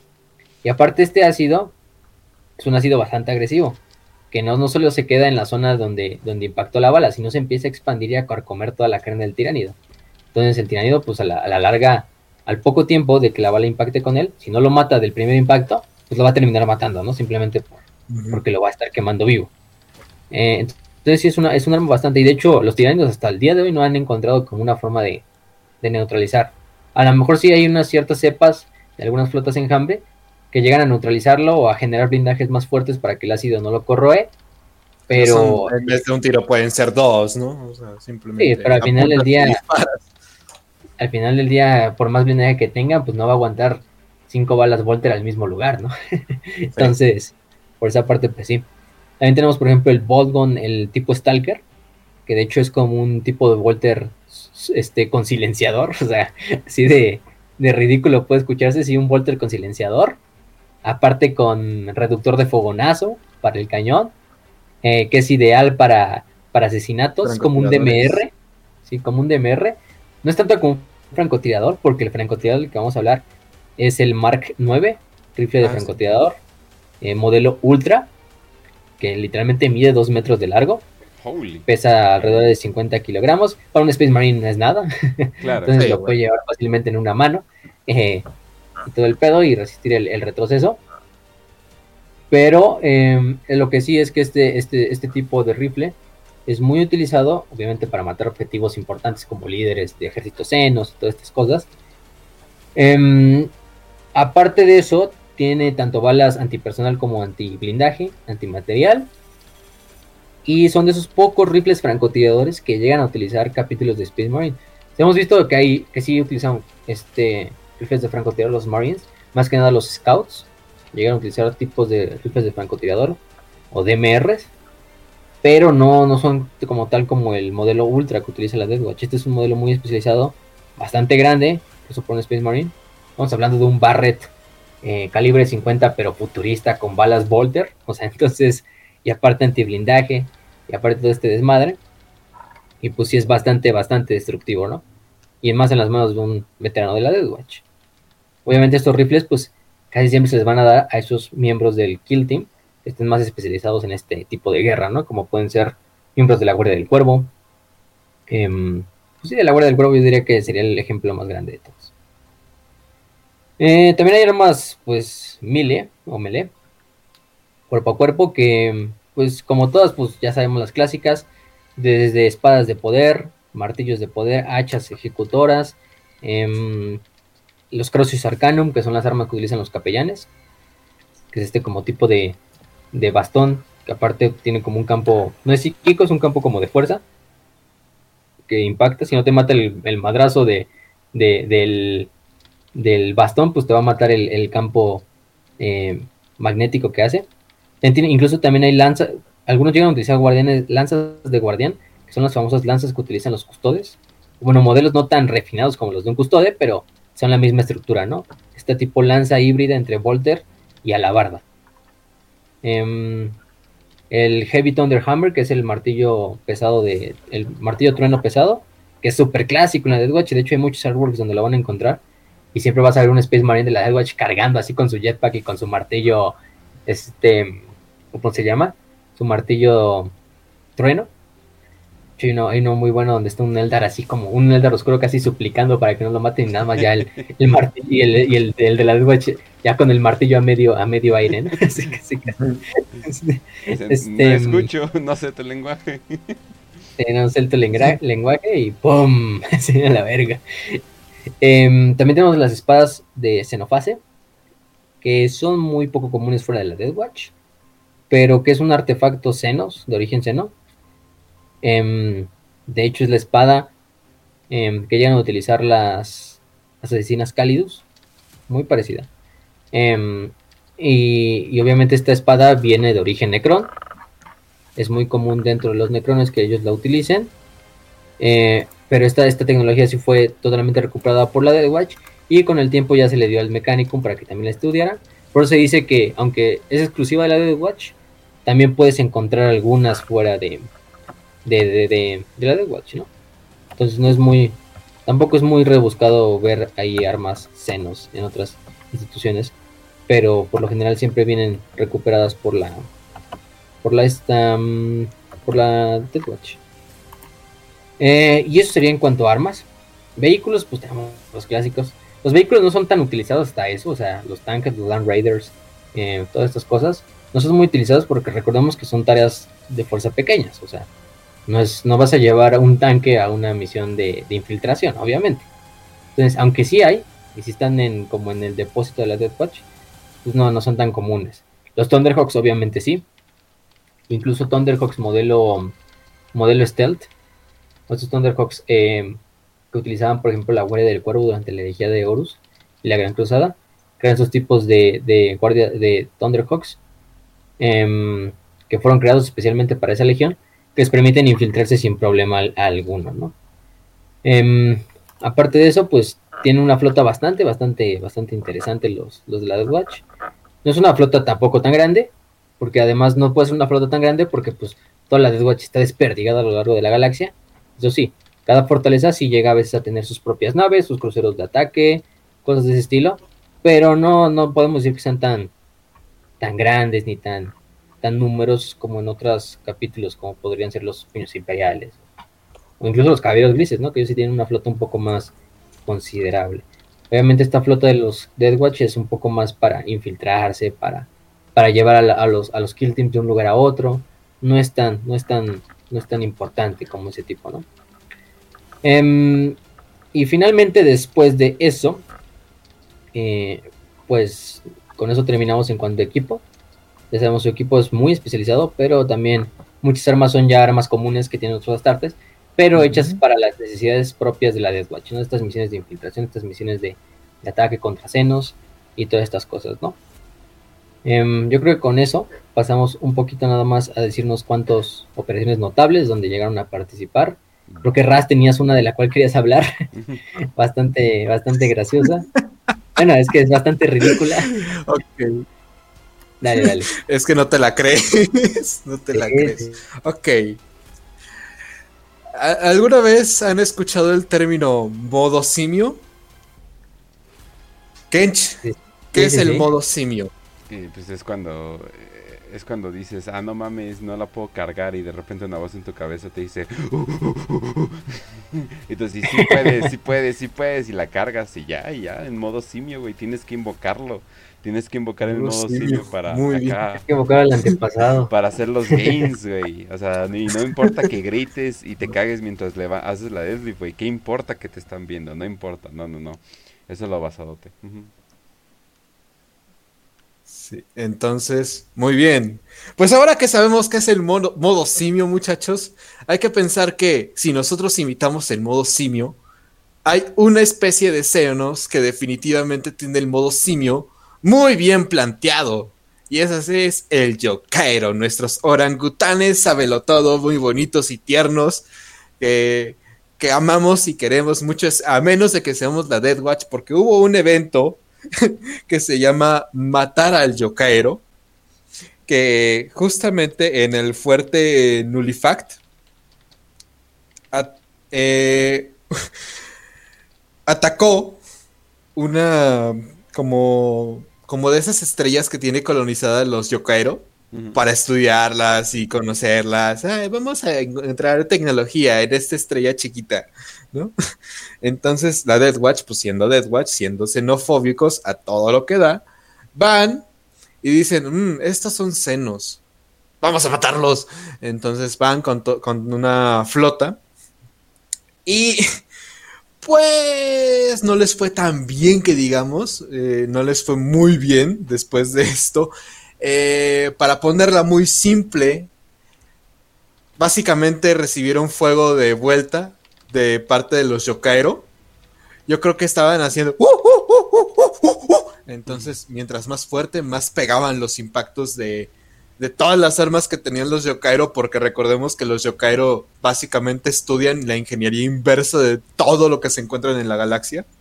Entonces, la Death Watch en ese momento sufrió un ataque de todo lo que se podía imaginar. Eh, el fuego de supresión que recibieron las naves era demasiado y tuvieron que retirarse mientras los Yokairo pues estaban alejando y al, fondo solamente se estaba escuchando. Uh, uh, uh, Entonces, ese no fue un buen capítulo para iniciar a hablar de las campañas de la Dead Watch, pero es como para decir, incluso el imperio no puede contra el modo simio. Así que ya saben, banda. Los Yokaeros son la Master Race, no, no los Necrones, no los este, no los Eldar, los Yokaero. ni la Otra... pudo contra ellos. Exacto. Otra de las famosas, eh, muy, muy buenas de la, de la Dead Watch fue cuando con un inquisidor eh, llamado Critman, que ahora es un ex inquisidor, fue excomulgado por esta medida tan drástica que básicamente después de conocer lo que podía hacer Behemoth y Kraken, eh, con Leviathan lo que hizo fue hacer un cinturón de, de planetas exterminados. Sometió demasiados planetas exterminatus, uno tras otro por exterminatus la Death Watch, pues obviamente lo estaba acompañando. Eh, si era un planeta que tenía regimientos imperiales o cosas así muy importantes, pues obviamente los, los sacaba de ahí, pero hay planetas que no te ibas a preocupar por la población, digo, no te vas a preocupar por la población de un planeta medieval. Entonces, básicamente hicieron este estúpido genocidio de quién sabe cuántos planetas imperiales. Eh, pasaron pasaron explosiones por quién sabe cuántos quintillones de ciudadanos imperiales. Y eh, la flota eh, Leviatán, la flota tiránida de Leviatán, terminó entrando a un imperio orco de Octarius, que básicamente pues ahora hay big fight entre el imperio de Octarius contra los tiránidos Y lo peor es que se supone que ya no se sabe quién puede ganar, porque si ganan los orcos, van a ser orcos que van a estar al, mando de un Kror, casi casi, van a estar ya al nivel de los Krorks, porque van a adquirir demasiada fuerza después de esa enorme batalla. Y como ya tienen a Gaskulka Mac Traka, entonces pues todavía peor tantito, ¿no? Porque ahí los está dirigiendo. Y si ganan los tiránidos, la biomasa que pueden sacar de pues las plantitas verdes que son los orcos, los honguitos. No, o sea, sabemos que van a ser unos tiránidos tan poderosos por esas batallas, tan experimentados en batallas que podrían destruir el imperio sin ningún problema. Pero mientras, al menos hay un pequeño respiro para el imperio para que se puedan enfocar en cosas más importantes como ver que, cuál es la nueva novia Eldar de Killiman. Creo que es una de las cosas más vitales. Gracias, Deathwatch. Gracias, Inquisidor Creepman, por esa, por esa amable, amable acción con el Imperio. Eh, hay otras. Hay otras campañas. Por ejemplo, eh, se enfrentaron contra experimentos eh, de Fabius Bile o Vile. no sé si, si se acuerdan quién era Fabius, que era como el científico loco de los hijos de los hijos del emperador. Sí, básicamente de los hijos del emperador que hace tratos con este necrones a cambio de cosas, o sea, él es el, el Big Merc, Big Mercenario. Entonces ahí es como empieza a hacer experimentos locos con senos, con especies senos y básicamente la, la Death Watch tuvo que raidear sus laboratorios. Tengo que decir algo. Estoy diciendo estos como uno tras otro, tras otro, sin importarme tanto la cronología, porque justamente estas son operaciones con fecha desconocida. Entonces no importa como con qué orden lo pongamos, simplemente es fecha desconocida. Pasó. Y cómo pasó, no sabemos y no tenemos por qué saber. ¿No? Entonces ahí este, igual se llegaron a enfrentar contra Kraken, creo que fue Kraken y Behemoth. Se llegaron a enfrentar este contra muchísimo, siempre que hay este una incursión de Team Steelers, de a huevo tiene que haber este algo con este la Dead Watch. Otra es este una bueno, es como que es que se supone que es una especie seno que terminaba adorando a Slanesh, que es la que se encuentra con el inquisidor ah, Eisenhorn.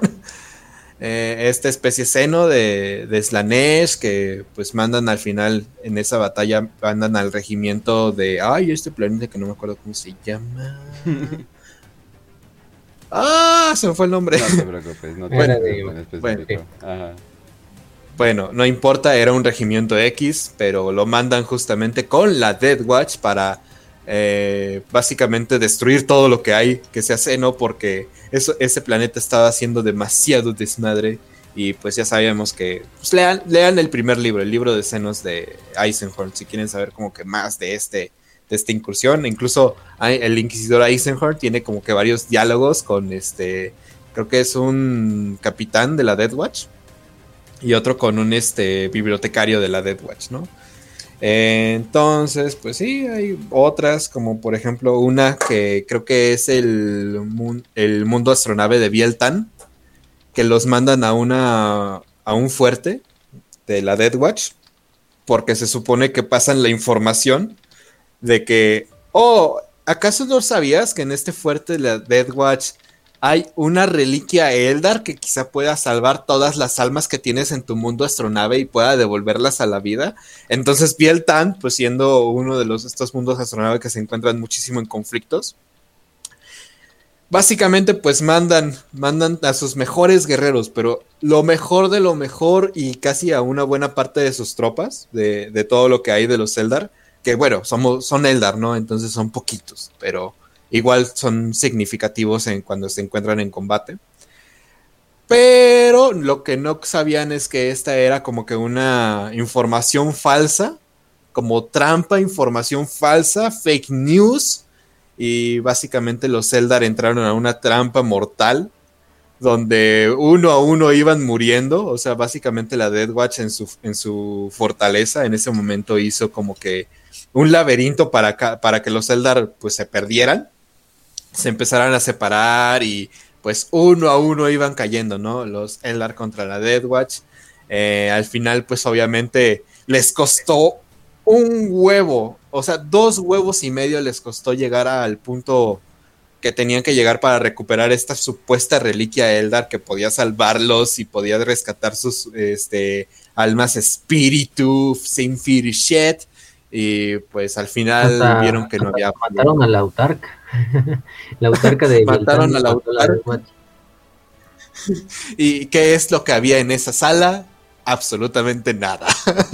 nada había ahí. Entonces, básicamente perdieron un montón de tropas por nada. El, mundo, el mundo astronauta Vivieltan se vio pues atrasadísimo porque perdieron el autarca, perdieron sus mejores tropas, perdieron una significativa parte de, los tropas y pues obviamente no pudieron recuperar muchísimo que digamos después de que les partieron su super madre. Eh, hay otra... Ay. Tuve un pequeño problema. Eh, bueno, así es. ¿Le, continuó? Bueno, nada más una. La, ah, también participaron en la batalla de Damocles, o en la guerra de Damocles, en la cruzada. También participaron en contra de los enclaves Farsight. En la guerra agreliana. Aparte, también tienen otras luchas ahí contra los Slit, que son también unos senos que adoran Slanesh. Contra los Saruti, que ya fue lo que mencionó Raz, de, Eisenhorn. Contra los Hrud y sus muchas migraciones. Y contra los. Urguls, que son un tipo como de. Ya lo creo los hablamos en el bestiario, que son estos como. Pues parecen golems, sí, pero espaciales, con un chingo de ojos. eh, que hacen estas super migraciones a lo largo de toda la galaxia. Son como una plaga, pero son bastante peligrosos, ¿no? Entonces se mandaron a estos Urguls. Incluso también han matado Sikenewins, que son los, esos insectos psíquicos que, si recordamos los capítulos de Magnus y de Los Próspero, esto, pues ahí siguen todavía en la galaxia por ahí chingando a la gente, ¿no? Y pues ahí han participado. Sí, tienen, tienen muy buenas campañas. Eh, también creo que hay un este el juego de mesa de Dead Watch. O sea, creo que es un kill team, así como el que acaba de salir de este Sí, de los de los Dead Corps of Krieg.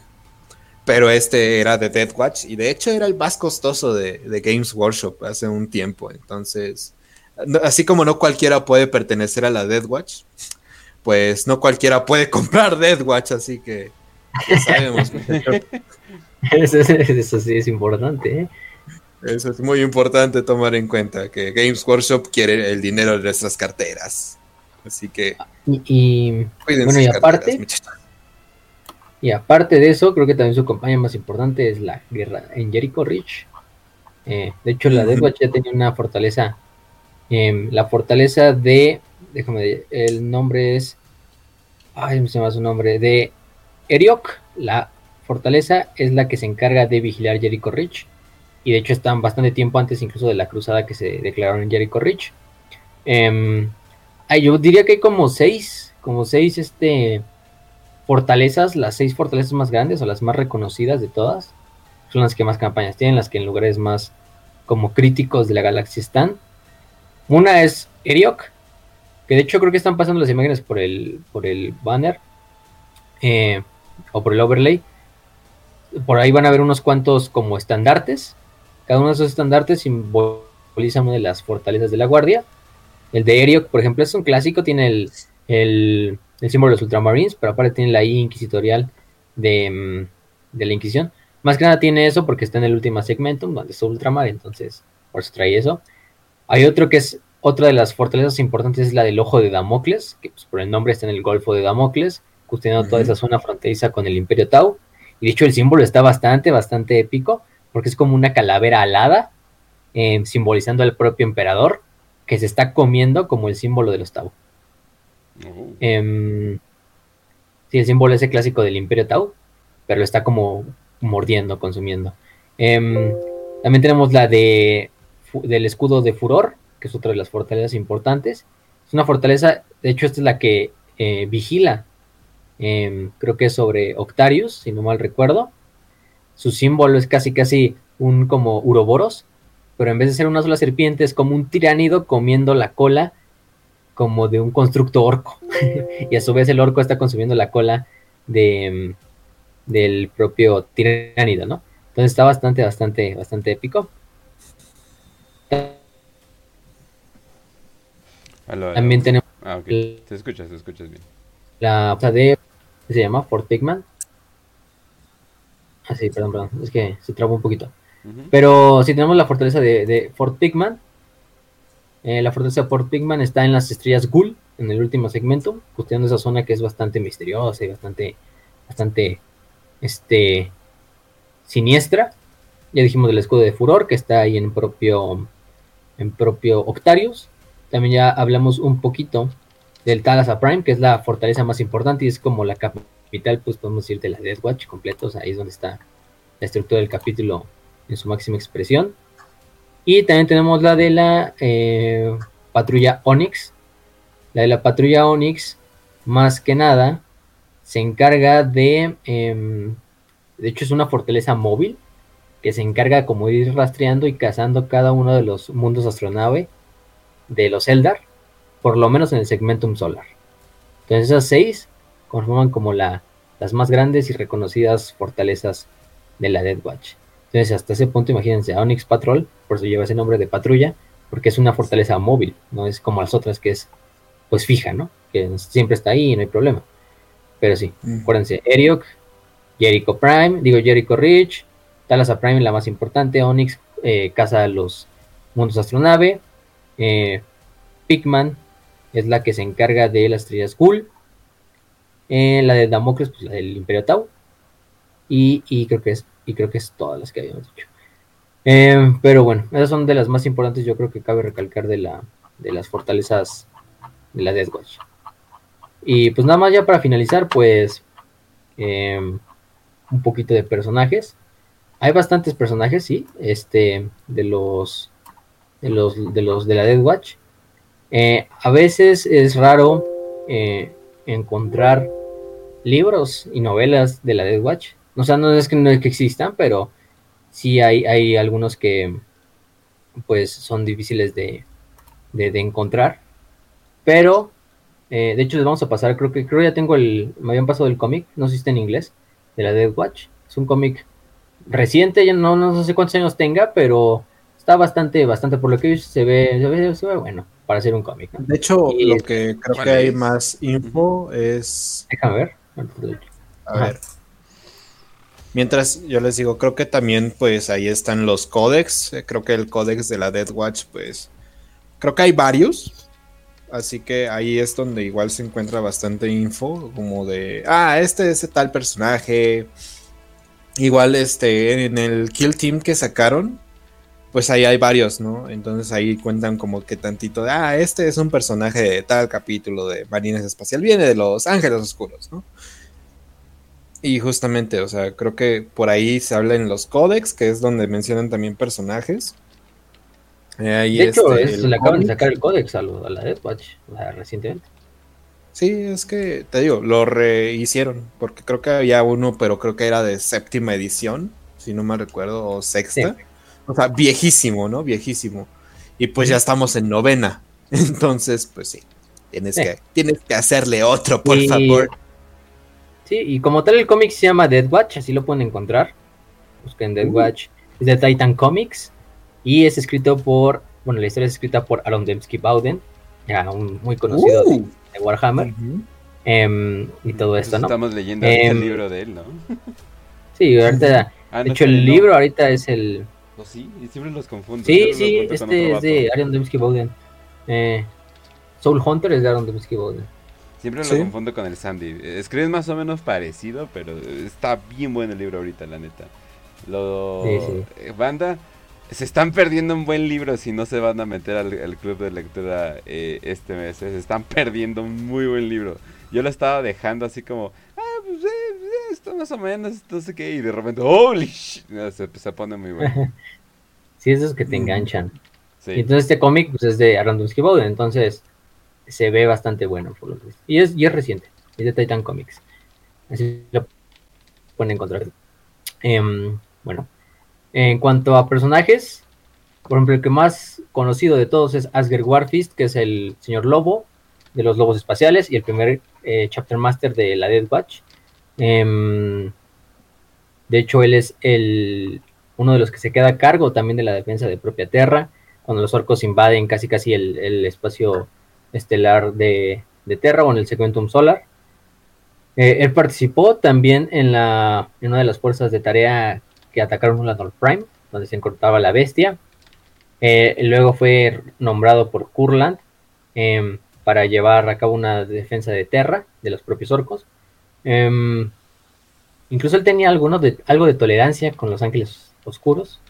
Em, algo bastante interesante, le caían bien hasta eso, o sea, no, no, era, no los odiaba tanto como otros lobos espaciales. Eh, y finalmente se convirtió en el primer señor de la Death Watch después de destruir una luna de ataque completa de los orcos que estaba eh, sobre Terra, ¿no? En estas, pues, podemos decir casi casi segundo asedio de Terra, aunque no es oficial, pero para algunos lo consideramos y lo consideran así, ¿no? Otro, por ejemplo, es Mordigael, que es el maestro de la fortaleza de Eriok, que recordemos es la que se encarga de, vigilar Jericho Rich. Es Ángel Sangriento. Em, es bastante, fue elegido por su capítulo porque tiene todas las cualidades que un ángel sangriento podría eh, tener. Incluso dice que es bastante guapo, como si hubieran tallado su, los propios dioses su cara. Así se marca que se case como la cara de un santo imperial.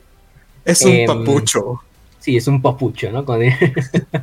este, él también fue, este, bueno, sí es comandante de, una fortaleza de la Guardia.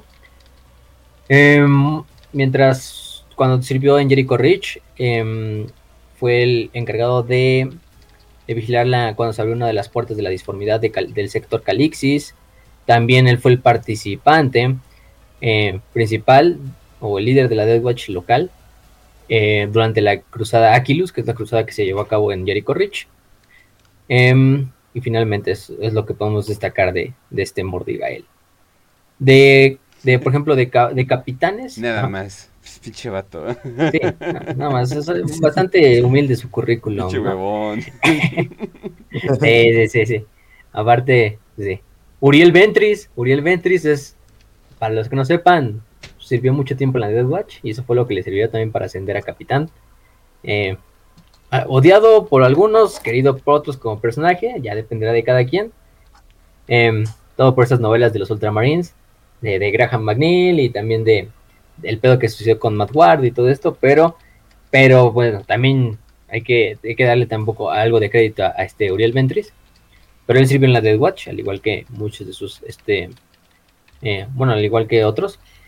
Y de hecho la Death Watch fue uno de los puntos que terminó cambiando y generando bastante cambio y crecimiento en el personaje de, de Uriel Ventris. De Uriel Ventris pues no les podemos contar mucho porque pues, hay eh, novelas enteras y una saga entera casi casi donde él es el protagonista, bueno, donde él es el protagonista prácticamente. Em, pero bueno, de hecho él toma el papel de Bannon, que es un capitán de los puños imperiales, em, que durante la invasión de Tarsis Ultra, él estuvo, asistió al Inquisidor Creepman, ese también es otro de los personajes importantes, el Capitán Bannon. Em, finalmente, cuando ya la ciudad estaba por ser tomada por los tiránidos, el planeta entero, le da la orden a su, a su, a su kill team que se retire, que, que se vaya y que evacúe el planeta. Mientras tanto, él se queda en, el, en, en la parte de abajo, mientras sus, sus compañeros son este, evacuados en la Thunderhawk para ganarles tiempo en lo que ellos se iban y, ganar el mayor tiempo posible para que los tiranidos no alcancen el Thunderhawk, ¿no? Em, de hecho, es, es él, dice, pues ya, ya están todos, agarra el cable para del rappel para subirse al, Thunderhawk, y es en ese momento en con un Lictor, eh, un tiranido lo agarra de, la pierna y no lo dejaba ir, pero al mismo tiempo era tanta la fuerza del Lictor que tampoco dejaba ir al Thunderhawk, o sea, hasta ese punto estaba de pesado el este, el, el, el, que lo había agarrado. Pues obviamente, para no que sus compañeros mueran, él decide cortar el cable y se queda a, a, morir y a luchar contra los tiranidos. Y los últimos miembros de su equipo dicen que simplemente vieron a Bannon desaparecer sobre una montaña de, de dientes y de garras. Y bueno, su, su, leyenda vivió, su muerte le siguió. Y después de su muerte, eh, este, el que los sustituye primero es otro, otro hermano de batalla llamado Hengast, pero a la larga quien lo termina sustituyendo es Uriel Ventris. Em, que de hecho es como casi casi como que venga la muerte de, de Bannon de una manera simbólica al destruir una de las, de las flotas de las naves del enjambre. Em, también se de una manera que solamente un puño imperial podía morir. negándose a abandonar el campo de batalla. Así que estoy bien con eso. Hay otro, hay otro capitán llamado Esteban de Dominova, de los puños carmesí. Ya sabemos que los puños carmesí son básicamente este, latinos, prietos, hispanos, como quieran. Sí, es, y Esteban aparte se llama. Em, sí, este Esteban, pues es apotecario. Bueno, era apotecario. Bueno, esto todavía sigue vivo. Eh, él está a cargo también de una de las vigilias de Jericho Rich. Eh, y aparte de eso es un gran xenobiólogo y ha llevado a cabo estudios eh, conjuntos con la Dead Watch, digo, bueno, con la Ordo Xenos y con el Mechanicum, con los magos biologists, para estudiar más que nada bastantes tipos de senos, desde tiránidos hasta orcos, hasta otras cosas por ahí. Y pues de ahí hay muchos, ¿no? Uriel Ventre, ya dijimos, este Andreas, que es un, un bibliotecario, Ashok de Los Ángeles Sanguíneos, de Los Ángeles Sanguín, perdón, eh, Satiel, que es epistolario de Los Ángeles Oscuros, em, que de hecho lo entrenó Ezequiel, que es el gran maestre de los bibliotecarios de Los Ángeles Oscuros, y es el que em, también es uno de los, de los mandamás ahí en la, en la Death Watch de Jericho Rich, ¿no?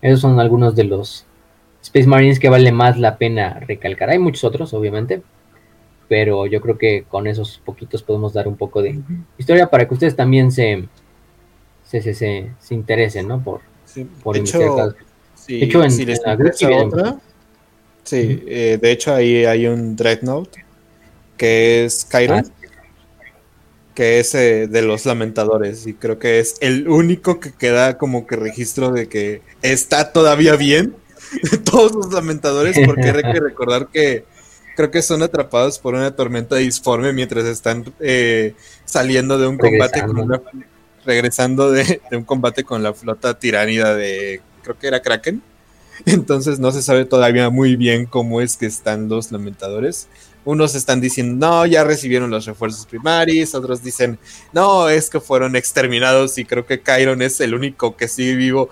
Técnicamente hablando, está muerto porque es un Dreadnought. Entonces, ay, lamentadores. Pobrecito. y pues sí, Sí, de hecho es como el... Si nos vamos a esas, yo creo que es el único lamentador que queda... Bueno, para muchos es el único lamentador que queda todavía en activo o vivo. Y de hecho una de sus tareas actualmente es como... Y además creo que es de los lamentadores con más suerte porque el güey sal- o sea, sale y todo. Y aunque sea un... Como tal, un, un Dreadnought.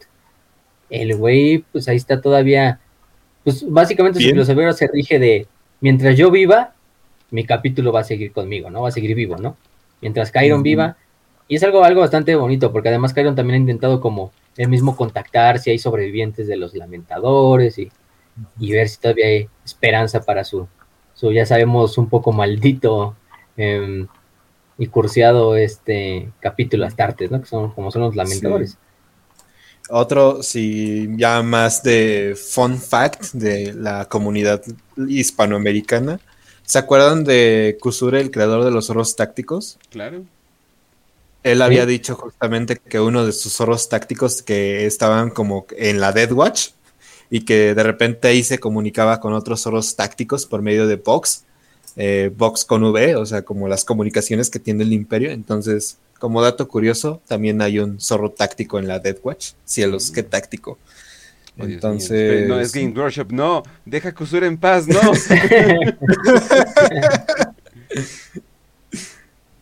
sí, básicamente, pobrecito Kusure. Pero, Me lo pero van sí. a- Y bueno, yo creo que con esos personajes acabamos. Nada más que les quede como de memoria de la Death Watch. Son encargados de acabar con los senos. Em, de hecho, su, su más famoso lema es de Suffer not the sino to live.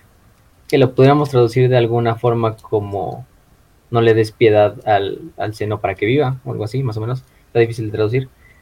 Pero, pero bueno, eh, recordemos que es el escudo. De hecho, también otro de los apodos de la Death Watch que nos faltó decir es el escudo que asesina, The Shield That Slays.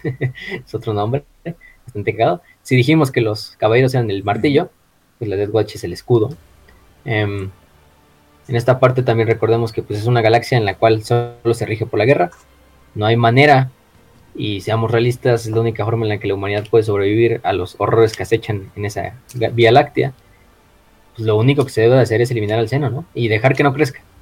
Al final del día todo se lleva y todo se engloba en una de las frases del inquisidor Apollon, que también sirve como uno de los lemas de facto de la Death Watch. Aquel que deja que el alien viva comparte el crimen de su existencia. Por el inquisidor Apollon. Nice. Entonces, pues eso es lo, es lo único que podemos decir de la Death Watch. Es una tarea bastante concisa, bastante fácil. Bueno, bastante fácil para decir, no es, no es tan compleja como el de otras organizaciones imperiales, Ajá. pero por lo mismo son bastante, bastante buenos en lo que hacen. Bastante- y además- Sí, al menos no entran en un conflicto de decir. Creo que podríamos resumir con una palabra la Death Watch como efectiva. Efectivo, Sí. exactamente. Pragmática y efectiva.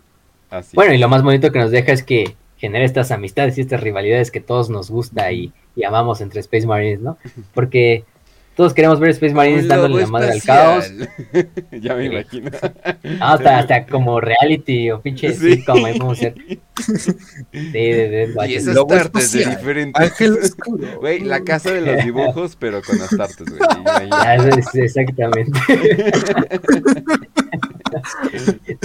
buena idea, buena idea. ¿Qué pasará sí, cuando, cuando- los cuando Star Wars vamos a dejan de ser falsos y se vuelven reales? Eso ya es de Real World que ya nadie lo va a conocer aquí, pero pues hace mucho, hace mucho había un reality show que se llamaba The Real World, donde combinaban gente diferente y a ver cómo reaccionaban. Sí, gente, antes, antes eso era de entretenimiento.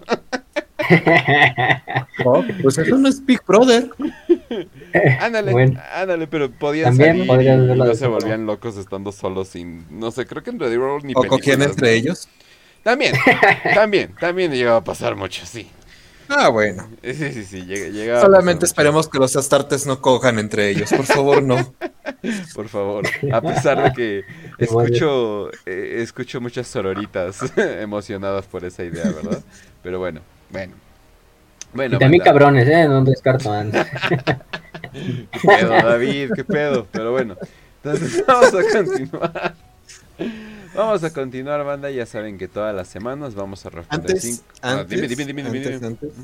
Rápido. eh, creo que un mensaje que quiero que se lleve eh, la audiencia de este programa. Ya saben que pues siempre me gusta dar mensajitos de, ah, pues de esto podemos aprender esto. Entonces ya saben muchachos, no importa de dónde vengan, no importa cuáles son sus orígenes, no importa ni siquiera cuáles son sus creencias. Al final del día, creo que podemos decir que nos une algo como humanidad. El racismo y la xenofobia háganse amigos de sus amigos más racistas y seamos una comunidad racista y xenófoba. No puede ser racista cuando los- la otra raza es este, literalmente una cucaracha espacial. Así que venga No lo che sé, pa' acá, mis no amigos sé, de, no de otros sé. países. Luego digo, ah, malditos elfos. Y luego es como, oh, ¿ya viste esa elfa? Es como que, no, no, no. Cockroach, eh, Cockroach Pussy has got me acting, strange. ¿no? Tyrannid Pussy got me acting strange. Exactamente. Muy bien. Bueno, entonces, Bueno. antes, de, antes de que esto se, se ponga eh, más loco todavía, eh, vamos a llegar a las... oh, aquí está. Ah, Vamos a llegar a las 5 de 5. Eh, ya saben, todas las semanas nos, van- nos agarramos 5 preguntas. Ustedes simplemente manden hashtag 5 de 5 al grupo, al Facebook, a donde sea, y nosotros lo agregamos a nuestro pues, gran bóveda de preguntas eh, porque vaya que se vaya que se hace grande, donde le vamos a responder preguntas al azar. Literalmente no tienen que ser del tema, ¿no? Aunque para fantasy yo creo que sí vamos a pedir preguntas que nada más eh, sean de fantasy. Pero bueno, vamos a la primera. Brandon Puga dice, saludos, pregunta para las 5 de 5. Si hubiera un tipo de End Times, pero de 40k, ¿cómo les gustaría que terminara? Personalmente llamarme mi propio fanfic mental sobre el tema. Ay, güey, o sea, pero ¿cómo les gustaría? No como piensas que Game Workshop lo va a terminar y nos va a hacer enojar a varios. ¿no? Uf, No, o sea, ¿cómo les gusta? Uf. De hecho, yo no me emputaría, sería como, güey, no mames, ¿cuánto chingado hay de, de, de 40k? O sea, no podemos de como que quejarnos de que, ay, es que no dieron suficiente contenido, ¿no? O sea, o sea creo que hay suficiente contenido. Pero, eh, ya hablando obviamente sobre, no, pues cómo, cómo nos gustaría. A mí sí me gustaría eh, los tiránidos, eh, básicamente llegando a- al warp y básicamente reiniciando todo y así de sorpresa, sorpresa. Los tiránidos en realidad eran como una máquina ancestral eh, cósmica que reinicia el universo cada vez que el caos se vuelve demasiado loco y básicamente empezamos de nuevo una y otra vez. Pero no me gustaría que si, pero lo que no me gustaría es que siguiera un un Age of Sigmar, ¿no? No, O sea, no quiero que saquen un Age of Abaddon, Age of Gilliman ¿no? o algo por el estilo, ¿no? O sea, no me gustaría que sacaran algo así, me gustaría que ya, o sea, se terminara, pero eh, los muñequitos de plástico se tienen que vender, ¿no? Entonces, si de todas formas van a, van a, van a reiniciarlo, sí me gustaría, eh, o sea, sí me gustaría que lo reinicien, tal vez eh, rompiendo algunos moldes que antes eh, no se, no se habían roto. Eh, y pues no sé, tal vez teniendo, no sé, eh, no sé, un imperio del hombre del caos y un imperio del hombre normal, pero como grandes enfrentamientos, eh, tal vez, no sé, maten a la verga a todos los Zelda y nunca los volvamos a ver. No. Perdón, pero o sea, obviamente al- algo así. Pero sí, a, a mí me gustaría así. A ver, ¿ustedes qué opinan? a ver, Facio, tú. Ok, bueno. Sí. Interesante opinión, Facio. Muy, Pues- muy interesante. A ver, ya estás hablando, pues. Ok, Y sí, Yo por cortés, por buena onda, porque Facio me cae muy chido y es hermano, es que es compañero, es carnal. Pero bueno, ya vamos a empezar. Eh, pues yo sí quería así algo como que el imperio se termine rescatando, algo así. Personalmente sí, porque le he agarrado cariño a Gilliman. Después de Godblight, la guerra de la plaga, después de ver cómo Dante literalmente está sosteniendo la parte más culera del imperio, después de todas esas historias, quiero decir, ah, todo valió la pena y ahora la humanidad ya puede vivir tranquila. O no sé, tipo como el sueño de Dorn, o sea, para la gente que no sepa más o menos qué onda, eh, hay, un, hay un momento en el que cuando eh, el emperador y Dorn se conocen por primera vez, eh, le pasa este, como el sueño que tiene el emperador, ¿no? De yo creo que la humanidad puede vivir sin, sin miedos, sin necesidad de tener una religión, de estar atrasados, de avanzar en la ciencia, etcétera, etcétera, ¿no? Todo su discursito y Dorn como que dice, ah, a mí me, me agrada lo que dice él, ¿no? Definitivamente es, es algo muy basado, ¿no? Entonces ahí es como que yo sí querría eso, o sea, que la humanidad se rescate, que ya no exista la necesidad de que todo esté bien caca y que al menos tengamos a, Guillermito, que, que esté, quizá hay Elder Pussy, pero, pero bueno, al menos ya hay humanidad tranquila, ya no hay como que la amenaza de los tiránidos, porque ya se los chingaron, ya no hay el despertar Necron, porque ya se los chingaron, o sea, a mí sí me gustaría No que mames. el imperio... Y si Gilliman y la pinche elfa crean una nueva super raza de gente y así terminó. ¡Oh, Dios mío! Oh, fuck, no. No lo arruines.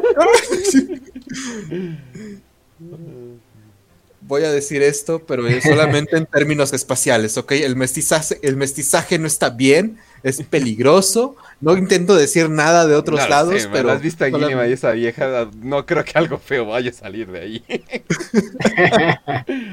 no No lo va. sé, no lo sé. Está bueno, está bueno. Entonces, Pero- a mí sí me gustaría que la humanidad se rescate, se salve. Ajá. Sí, sí, sí. Pero mi No final sé. ideal yo Bueno, sería... Ya, ya, ya, vas. Mi final ideal nada más sería que los necrones ganen a la verga. No, bueno, yo, yo creo que yo creo que mi endgame final, el que me gustaría ver es que al final del día los necrones, yo creo que los necrones son la facción que más tiene potencial para terminar ganando el, el largo Sí. juego. Eh, yo creo que a mí me gustaría ver algo así. Obviamente tampoco que gane el imperio, también para darle un poco ese pinche final grimdark. Pero quizá como este estado así como de se elimina el caos a través de los necrones, de alguna forma, tienen muchas formas, quién sabe, en el lore. Em, y queda este como galaxia fracturada entre el imperio y el imperio necrón, ¿no? Este imperio infinito que, que es el que surge. Em, los, los, los necrones hacen mierda a los tiránidos, de cierta manera, y el emperador, pues al ser eliminados los, los dioses del caos, me gustaría que, no sé, digamos, lo- los desmadran a ellos y de esta forma el emperador ya tiene como ese potencial para ascender como máximo dios de la disformidad, un pedo así muy, muy eso, terror, y ya se queda como el dios y acepta el papel como dios de- del imperio, pero el imperio sí se queda en este estado así como súper jodido porque ya está totalmente en guerra con el imperio Necron, pero a la vez también revitalizado, ¿no? Porque el emperador ya, ya es un dios hecho y derecho, ¿no? Pero, pero pues habría que ver, ¿no? Porque O sea, por tal vez tendría que continuar. y. El, el emperador diciendo, puta madre, otra vez los robots. Otra vez tengo que pelear con robots con inteligencias. Sí, porque más o menos madre. entendiendo lo que... Esto ya no es tanto como headcanon o más bien o fantasía o como lo puedo, o lo- o como lo puedo ver, sino esto es más bien como que haciendo conjeturas de lo que han dicho los trabajadores de Games Workshop, eh, escritores y gente interna. eh, porque pues, gente, por cierto, Games Workshop tiene un podcast eh, de Warhammer oficial y es muy bueno. es muy bueno y te dicen muchas cosas que no deberían. Pero en todo eso te dicen más que nada eh, Warhammer 40k sin este sentido de desesperación, de, de que no hay esperanza, de que no hay eh, de que no hay un futuro brillante, esta oscuridad, eh, este grim dark literalmente, no es. O sea, entonces nunca va a haber un momento donde va a haber mucha esperanza, nunca va a haber un momento donde todos los primarcas llegan y se llevan bien, y o sea, no, no, no. O sea, siempre tiene que haber como desesperación, guerra, eh, miseria, ¿no? Y se supone que eso es lo que hace bonito este universo. Y en parte sí, en parte sí, como que no, o sea, como que es así, ¿dónde está la mentira? Pero a mí se me hace que si hay un End Times, eh, el nuevo universo que van a crear no va a ser tan, tan mejorado. O sea, va a ser bastante miserable, pero tal vez en diferentes maneras, ¿no? Sí, por ejemplo, ahí lo que pasó, por ejemplo, con Fantasy, yo estoy acostumbrado porque ya he vivido en End Times, con Fantasy, ni modo, pero, pero por ejemplo, hay Fantasy, o sea, si Fantasy, aunque tú digas, ah, no, el Imperio viven bien y todo, si el Warhammer Fantasy sigue siendo igual de Grimdark a veces que, que 40k, yo creo que con Age of Sigmar sí le hicieron un poquito menos Grimdark. No sé, hasta lo siento un poco más ligero en todo ese pedo. O sea, sí hay momentos también, obviamente, es Warhammer al final de cuentas. Pero yo creo que con Warhammer 40.000 se tendría que hacer lo contrario, ¿no? No hacerlo brillante, sino hacerlo pues, todavía más oscuro de lo que ya es. ándale. Ajá, ándale. O sea, sí, yo creo, o tal vez como wow, el dios emperador llegó, wow, ya es oficial todo esto, es increíble. Oh, por Dios, es horrible, ¿no? oh, no, todavía necesita almas, ¿no? O necesita más almas, ¿no? Eh, pero yo creo que, además yo creo que 40k todavía tiene bastante tiempo, no creo que lo vayan a terminar así como fantasy, así. Yo creo que aprendieron de sus errores también con los end times de fantasy, que tienen momentos buenos, pero la mayoría sí son así como bueno, no, ojalá hubiera terminado de otra forma. Lo que tengo entendido de Fantasy es que no les generaba dinero, entonces decidieron hacer como un reboot para, para como que darle un poquito de vida. Lo muy, o sea, bastante contrario a 40k, que es su, pues es su vaca principal, ¿no? Entonces, pues, gente, pues no matas tu vaca principal, ¿no? Digo, eh, digo, tienes dos vacas, ¿no? Es cierto. Bueno, vamos. vamos, Warhammer es cuando dos vacas se escriben. Holy shit. Qué buena pregunta. No, la neta. ¿quién, hizo esa pregunta? Brandon. Qué buena pregunta. Hasta se me olvidó que estábamos en las 5 de 5. Muy buena pregunta. bueno, entonces. Eh, eh, Juan. Juan Chox. Eh, 117 nos dice. ¿Quiénes son la Legión de los Condenados? ¿Y cuándo fue la primera vez que aparecieron en el canon? ¿Y le harían un capítulo especial? La Legión de los Condenados. Ok, ok, ok. Eh, la Legión de... Oh. Espera. Legion of the Damned. Ajá. Pues de que vamos a hacer un ah. capítulo, yo creo que sí, ¿no? Es que, híjole, si hay suficiente información. Es que de ellos, ¿eh? bueno, no sé. La... Sería un O sea, no soy muy conocido en, en la Legion of the Damned. Em, pero por lo que he visto, sí. Eh, a lo mejor no tanto como en un ah, episodio. sí, o sea, sí, han, aparecido. eventos. O sea, sí han aparecido en varios lugares, ¿no? Y creo que recientemente como que ya les quieren dar como más eh, notoriedad, ¿no? Pero, a ver, de hecho, de hecho hay un libro de Warhammer Horror, un audiolibro que está, lo pueden encontrar en 40k Audiodrama, que es esa página donde hay audiolibros gratis. Es muy bueno. Ahí no me acuerdo el nombre ahorita del este, pero el protagonista es un bostroyano, un, de la Guardia Imperial, ¿no? Y el, el, objetivo principal de esa historia de terror gira alrededor de la, del terror que infunde la legión de los, de los condenados, ¿no?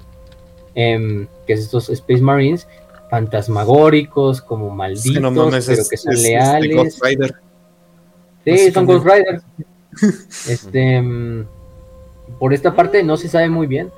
Hay teorías, las teorías, las teorías varían, ¿no? Hay teorías de que dicen que son desde Space Marines muertos de la herejía de Horus, que vienen como busca como ángeles de la venganza del imperio. Hay otras que nos dicen que incluso son un capítulo Astartes entero, que creo que se perdió en la disponibilidad, si no recuerdo. No me acuerdo ahorita del nombre del capítulo Astartes, pero pero las teorías varían, o sea, en realidad no había sí, nada mi, mi teoría favorita es que, mi teoría favorita es que es un capítulo de eh, de la legión de los ah de la, de la Legión de Horus que está vengando. Eh, que está ven de, mm, que, bueno, de la Legión de Horus que estaba en Isban. O sea, ya ves que agarró como que, ah, ustedes son leales, chingan a su madre, váyanse allá, ¿no? y se supone que son como la legión, eh, la legión leal, tomando venganza, y están en llamas, pues porque obviamente sufrieron eh, todo, todo lo que pasó en, en Isban. Eso se me hace una muy buena teoría es como que, ah, caray, como que esa teoría como que sí, como que está, está bonita. Sí pero entra, bien, bien, sí. no se saben. Y la gran mayoría de la gente que incluso ha escuchado de ello lo considera solamente una leyenda. Además, sí, son como demonios leales, como los que ya hemos dicho cuando hablamos del. Rey Amarillo y eso. Ah, sí, Son como ese papel de demonio leal. sí. Como el que tiene Corvus Corax también, o cosas de ese estilo. Mm, Entonces hay, hay, hay bastantes cosas medio, medio raras. Pero si yo, yo más que nada les recomiendo ese, ese libro. Ahorita, ahorita les busco el nombre y se los digo al final. Por ejemplo, los que, los, la, la teoría de los, del capítulo Astarte son los halcones de fuego. Entonces, del, que se supone que descienden de eso porque se perdieron y quedaron como en la malditos, y... sí. Pero en realidad de ellos, pues ya tienen bastante rato. O sea, imagínense, desde la White Dwarf del 1999, creo que fue su primera aparición. Em, entonces, sí, sí tienen. En la sexta edición también se habló de ellos. Entonces, sí, ya tienen tiempito, tampoco son súper viejos, pero de hecho hay hasta miniaturas, unas cuantas miniaturas bastante, bastante viejitas de ellos que pueden encontrar por ahí. Yo creo que sí. podríamos hacer un mini episodio para Halloween, estaría bueno. Eh, así Ujú. que sí, sí, definitivamente voy a, voy a tomar el comentario de Juancho que ahorita lo estoy viendo, pero bueno. Y también pasamos al siguiente. Eh, de Jojo es en chinga loca. Nos pregunta: ¿Qué pasaría si los primarcas hubieran. ¿Eh? Ah, Conocido. ok, hubieran conocido. hubieran conos. hubieran conocido a Erda, su madre. Ah, la verga, depende. Con Radcurs lo hubiera matado. o sea, No, No yo sé, siento que está- tipo Ang-. Angron. Yo, yo siento que hubiera pasado lo que pasa cuando dejas a un niño con problemas con su mamá, güey, que lo cría su mamá. Por ejemplo, Angron, que tiene problemas de, de ira, se hubiera quedado gordo, güey. O, o por ejemplo, o por ejemplo, güey, o sea, eh, te digo, es cuando dejas que, que, que lo críe solamente su mamá, ¿no? Eh, Ah, ya, ya, ya, ya, Gilliman, sí. Y hubiera sido súper llorón, güey. O sea, ay, me, me acaban de decir tal cosa. Ay, no, no me molestes, ¿no? Mm. Y hubiera sido un súper teto, güey. O sea, un tetazo máximo. Magnus, pues hubiera sido el típico ñoño, pero el ñoño que no cae bien, güey. O sea, Magnus todavía te cae bien, como dices, ah, es como que medio, medio normal. O sea, sí tiene sus mañas y es medio arrogante todavía, pero te cae bien, te quiere caer bien, ¿no? Y ahí sí hubiera sido un hiper ñoñazo, güey, ñoñazo a full. Bueno, pero tú lo estás poniendo desde el punto de vista, o sea, ¿qué hubiera pasado si hubiera, hubieran crecido eh, con ellos, ¿no? O sea, yo, o sea, simplemente yo hubiera pensado, bueno, pero que así la conocen, así de la nada, ¿no? O sea, después Oh, de haber fuck. pasado todo eso, Conrad lo hubiera matado, así de, ¡eh, me dejaste aquí! Yo creo, que, eh". yo creo que a la mayoría les hubiera valido madres, ¿no? Así como, eh, Sí. Pertura, Perturabo hubiera seguido teniendo sus problemas de, ay, pinche togando. O sea, porque Erda es, Perturabo. eh, es una... Bueno, pues sí, o sea, es- o sea, no puede morir, pero no tiene superpoderes, ¿no? o sea, ni, ni nada por el estilo, ¿no? O sea, como que es así de... Ah, ¿en serio Solamente es súper inteligente. Ah, wow, ¿no? Es como... Y ya, ¿no? O sea, pero llega, llega el pinche emperador brillando, es como, oh, shit, ok, le tengo que poner atención a esto. Mo- Mortarion, te digo, yo creo que Mortarion hubiera sido súper limpio, güey. Se hubiera bañado todos los días, no hubiera apestado nada. hubiera sido como que, ay, me voy a bañar. te- te- estoy muy sucio, tengo que lavarme las manos. Hubiera sido ese tipo, ese niño, güey. ¿Cuál más? Rogaldorn hubiera, pues no creo que lo hubiera afectado tanto. Creo que afectaría más a los primarcas que fueron traidores, güey. Sí, Te digo. Perturabo, Perturabo definitivamente tendría no, muchísimos más problemas de autoestima y de, de ay, no, me acaban de superar el milagro. Sí, nada, madre, pues, No, sí. está cabrón. O sea, vamos a dar una, una idea en general que pues, no, no, no, no hubiera pasado mucho. Eh, lo que sí es de que lo que sí me gustaría saber es qué pedo con Erda bien bien, o sea, si va a ser relevante después, antes O sea, no sé, o sea, si va a aparecer cuando al parecer quieren revivir al emperador. O sea, no, no, no se sabe, o sea, todavía- es más, ni se sabe bien bien qué pedo con su relación Nada con el fue emperador. como a, nada más fue como a caldearse al John Grammaticus en el libro este de Sí. Saturnin y ya, así como. Así, John Grammaticus llegaste a Terra, eh, échate un palo y ya te vas de ahí a, a tu misión. Y Ajá. Lo recibe de hecho Erda. John Grammaticus, siendo John Grammaticus. Este, sí, cuqueando al emperador. Ah, cierto. Este, Bueno, eh, pasamos a la siguiente, de Horacio Orantes. Eh, dice, de todos los mundos dentro del imperio, ¿cuál creen que será el peor lugar para vivir y por qué? Y el mejor, ¿no? No, nada más el peor. Vámonos con peor. Nada más el peor. Fuck, yo digo el, el que mejor este. lugar de, de ultramar, o sea, pues a cualquier lugar, o Terra, no, Terra no sé. sí, No, cualquier lugar de ultramar sería como, ah, qué cómodo. sí. Mira, pero personalmente pero el yo el que peor- odiaría más y yo creo que sí es el peor.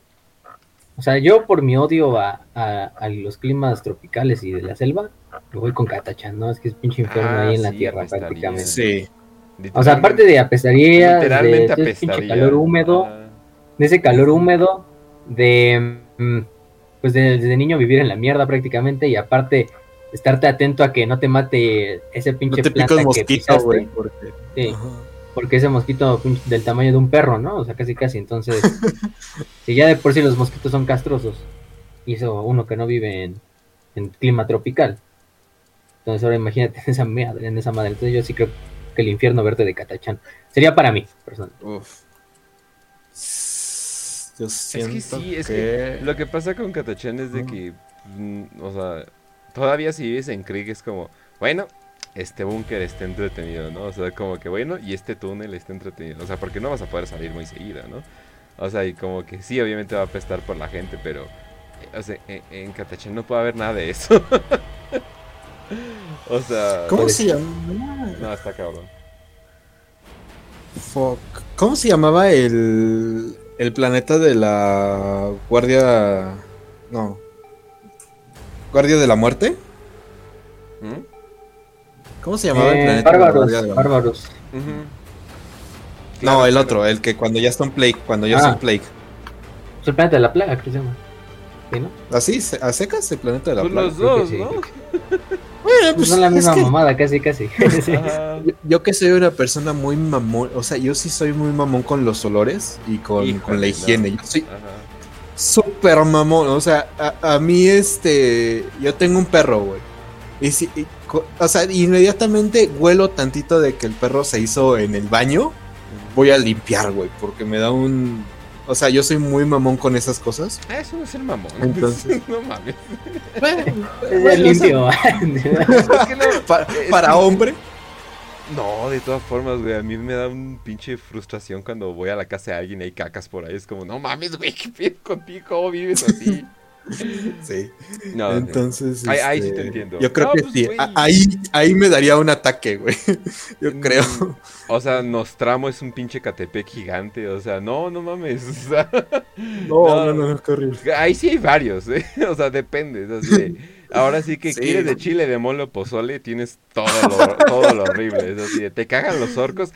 ¿Qué crees? Depende, depende de qué tipo de shithole te guste vivir. Si Ajá. no te guste vivir, pues ya.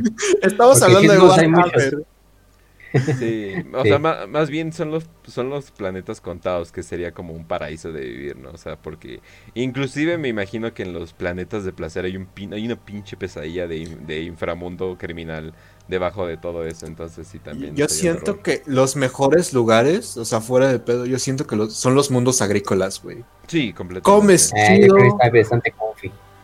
O sea, no, no, no tienes a alguien azotándote para 18 horas trabajando, estás en tu granjita, comes chido, tienes a tus animalitos, de repente, pues, ah, ok, tal. vives bien, güey, vives bien. Ahorita, ahorita que está, ahorita que estoy leyendo la de eh, la de Soul Hunter, quiero decir Night Hunter Soul Hunter, no espera, sí, ¿no?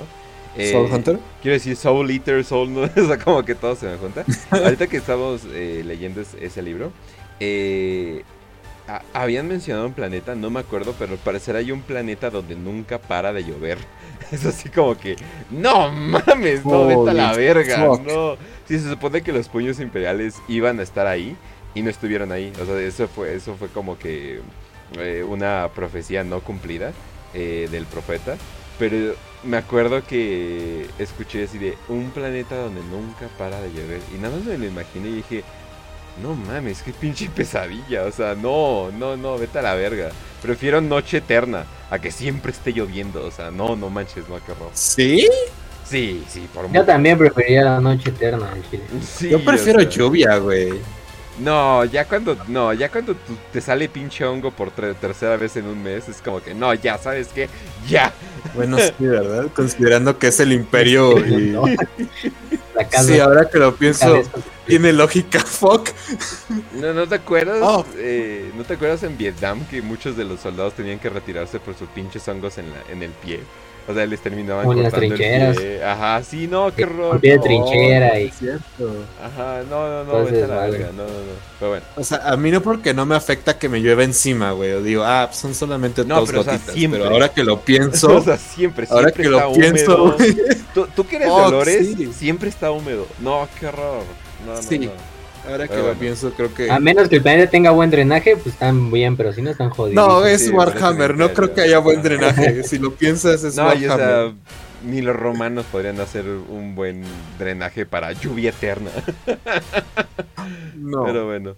Es para Eh, lluvia eterna y para millones de cabrones. O sea, Exacto, sí, sí, Sí. sí. No, no, no, horror. Bueno, vamos a la siguiente. Edward Christopher dice: 5 de 5, ¿cuál versión alternativa de la herejía les gusta más? ¿Las de Don Guillermo o Lion? Ah, están hablando eh, de las versiones alternativas donde estos tres vatos, Don, eh, Guillermo y Lion, cayeron al caos, ¿no? Porque estaba viendo que hay como versiones alternas eh, de los primarcas traidores, pero ¿qué tal si hubieran sido leales, no? Eh, No, Angron por mucho, Sí, mira. mí, 10, 10 de 10, no mamen, pinche relojito. de hecho, la más no famosa qué es de la, la de Dorn. Que es la que está como en fanfic. De hecho, esa tiene su propia wiki, la mamada. No le he dado Sí. una leída muy bien. Y la otra que dices es la que hizo este artista en Instagram, que hizo así los primarcas traidores como si se hubieran mantenido leales. No sé si vaya a sacar los leales si se hubieran quedado como traidores, yo espero que sí. Y de hecho ya acabó los, los dibujos, ya hizo a Horus, a este Luther también leal, y hasta este Abaddon leal, y Olanius Pius, ¿no? Como que salva, salva, Ah. a, salva a Horus en la batalla contra Lion, en la batalla final. Está bien bizarro. Pero, pero yo me iría con la de Lion, nada más por los dibujos del cabrón, no, se mamó, o sea, es que, y Ujú. como dice Angron, Angron. Oye, A mí el que más me gustó fue, de hecho, este Erebus, digo Erebus, este Lorgar, porque parece como un papa, Wow. pero Ajá. es Primarca. O sea, si lo, Y trae si Erebus, y trae Erebus quemado. contexto, decir eso sin el contexto, güey. Sí, decir, me gusta Lorgar. Lorgar. Oh, qué extraño. Alguien Sonó muy extraño a- todavía. Alguien córtelo, humíllelo. Ah. No, sí, pero no, no, yo eligiendo a Angron, el pinche reloj de arena, pero de sangre y no se sabe qué pedo, su hacha, o sea, es como que toda su estética es como que, ah, no mames, sí, 10, 10 de 10, sí, definitivamente. su casquito con rastas. No, y además yo creo que esa, esa, Ujú. esa fanfic que se hizo en Instagram está cortita. Porque la de Dornian Eres sí la he intentado leer. Es un desmadrote, sí. Este, luego Sí, hay partes que entiende. Pero la de Lion me gustó porque como que todo lo, lo engloba en una imagen. Y con además los primarcas leales. Y, y pinche Abaddon se queda como el, como el guardián de Terra, casi casi. Y Horus así como, así nuevo emperador. y- bueno, no como el La- segundo regente. La neta está bien cabrona la de la de Dorn. Porque además el conflicto es literalmente porque el emperador se la pasa mintiendo un chingo, güey. Es, es el mentiroso más grande de toda la galaxia y Dorn siendo estoico, siendo todo No muy tiempo- diferente, ¿no? A, a la Ajá. Ajá, entonces sí lo relacionas y dices, y sí dices, bueno, sí, el, el Dorn sí hubiera hecho eso en ese escenario, ¿no? Entonces a mí como que sí. Personalmente no, no me convence tanto la idea de Dorn siendo hereje solamente porque el emperador mintió. Pero sí entiendes que, que- que le cagaría eso, ¿no? Entonces, sí, la, la ¿Y herejía de? Dorn tiene, ¿Cómo se llama? tiene, tiene lo suyo, la verdad. No me acuerdo, pero creo que se llama Paint, arroba Paint- paint ah, ya, ya, punto ya, ya, new ya, o ya, algo lo así. encontré, perfecto, Mm. sí. Paint eh, guion bajo new. Ah, no mames. Hasta Además, creo que en la herejía de Dorn, Lehman Ross se hace Dorn. este Oh, shit, como príncipe demonio del, de Korn. Entonces, Lehman Ross, príncipe demonio de Korn. eh, Pues, Dorn siendo, sí. pues básicamente Pues sí, tiene, Sí. tiene sentido. sí.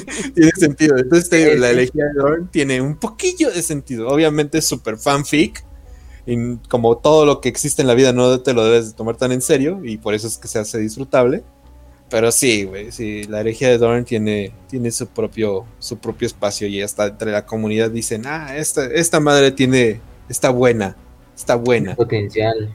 Oye, Sí, no, está buena, está buena. oh, oh, la verga, no había visto también Perturabo Leal. Holy shit, parece un pinche. También el. Perturabo Leal. Sí, sí, Esperen, eh. ¿quién, es- quién es la calaca en llamas? La calaca en llamas que está en el de Ere- en el de en el de Lorgar es Erebus, de hecho. O sea, ya como si Lorgar se hubiera dado cuenta de que Erebus lo traicionó y dice, no, hijo de puta, te voy a poner aquí en mi, en mi, en mi báculo así para que Sí, quede como nadie ejemplo. me manipula, culo. Holy shit. lo que se merecía, güey. Por mucho, Sí. por mucho, por mucho.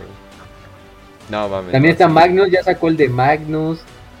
Este creo que Alfarius Omegon en la de Lion se queda como el como el jefe de la Inquisición, así casi casi. Mm. No, está, está bastante bueno.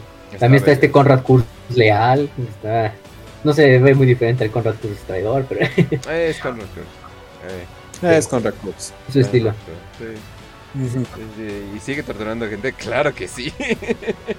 oh, por supuesto. Sí, pero bueno. Eh, y. Ah, pues ya. Eh, eso, eso sería todo. Eso sería ¿Quieren todo. hablar de lo del Hammer and Bolter? Lo de Hammer and Bolter. A ver, a ver, a ver. Eh, no mencionemos cosas que nos linken directamente, pero eh, ya, eh, ya nos echamos. Bueno, no sé si todos, pero ya nos echamos Hammer and Bolter. Ya nos echamos todo el contenido Sí. de Warhammer Plus de animación, ¿no? Que sería como que lo, lo principal.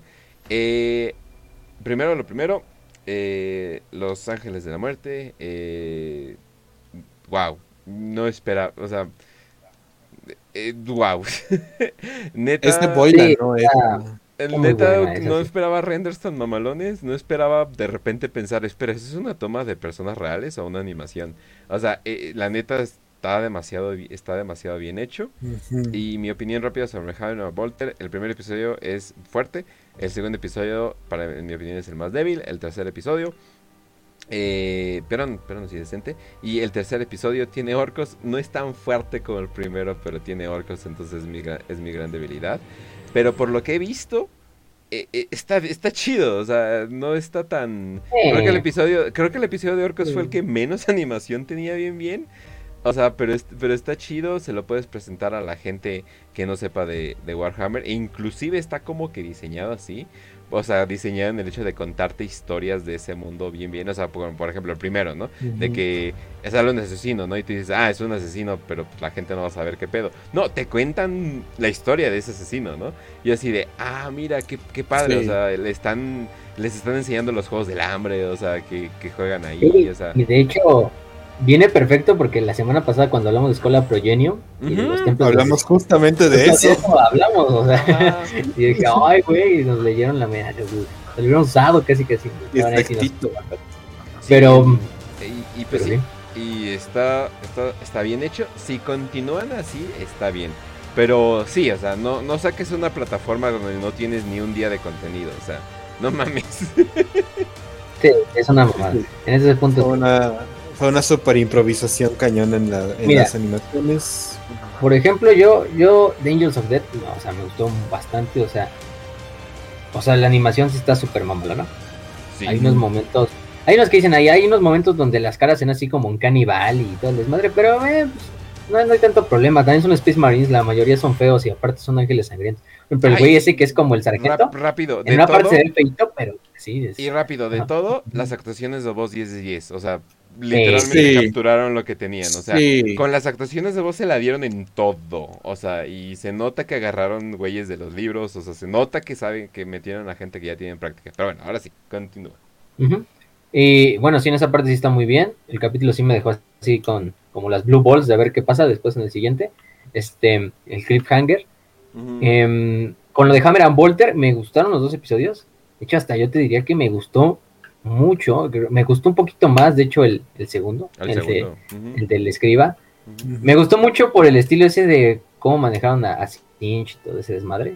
No les voy a spoilear nada, pero, pero obviamente desde los trailers se veía que había algo del caos ahí metido en ese pedo, en ese capítulo.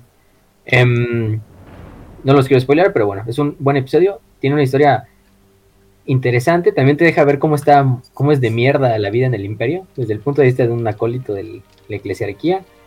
El de los, el del inquisidor, el de Dead Hand, uf, también está bastante bueno. Además de que salen hermanas de batalla. Como sale una hermana de batalla, sale una árbites. Que bueno, ya, bueno, los que vieron el episodio saben cómo termina el árbites. Este, y aparte sale una asesina de Cálidus, pelirroja. Entonces, es, uf, ah, Sí. 10 de 10.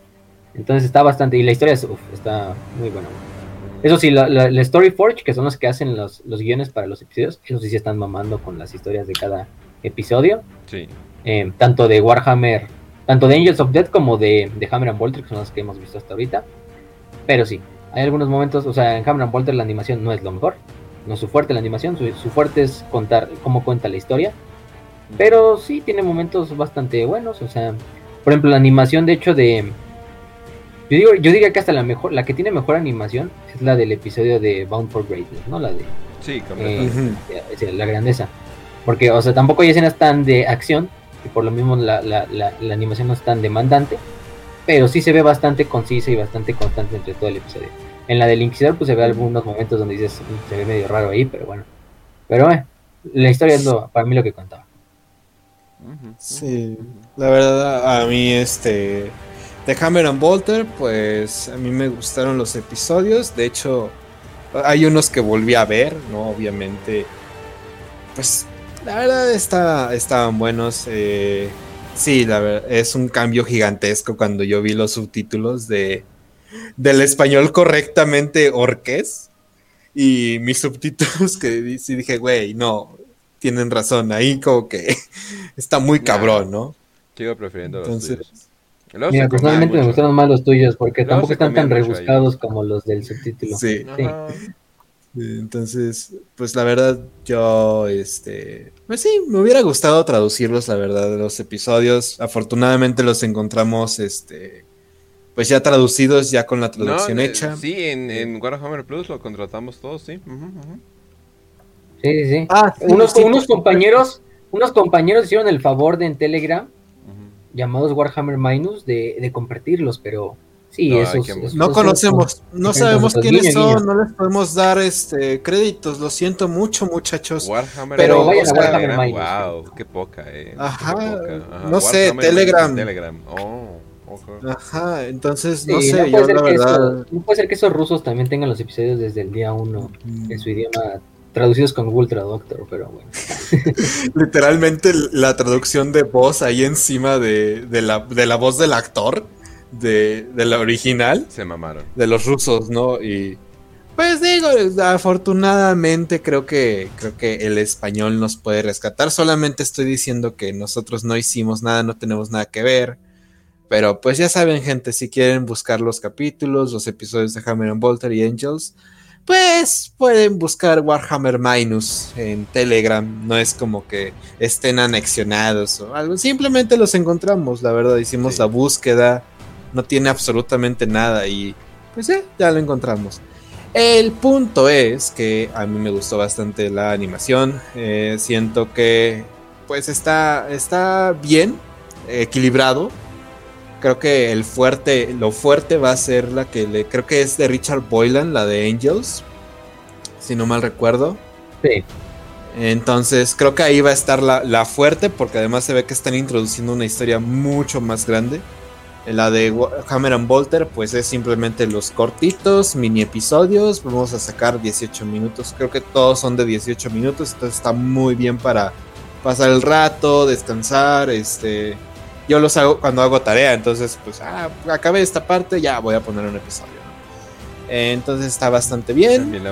Disfrutable. 20 minutos. Por supuesto, eh, la parte bonita es ahí ver este ver a, a Mami Sujin Entonces, creo que, creo que hay buen contenido. Eh, porque todos, todos los tercermundistas queremos escuchar a una chica blanca de bonitos ojos de hablarnos con el acento inglés.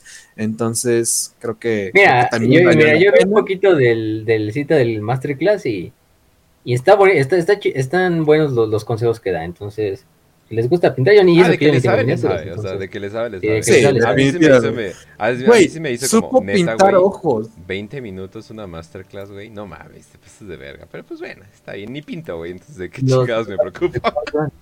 sí.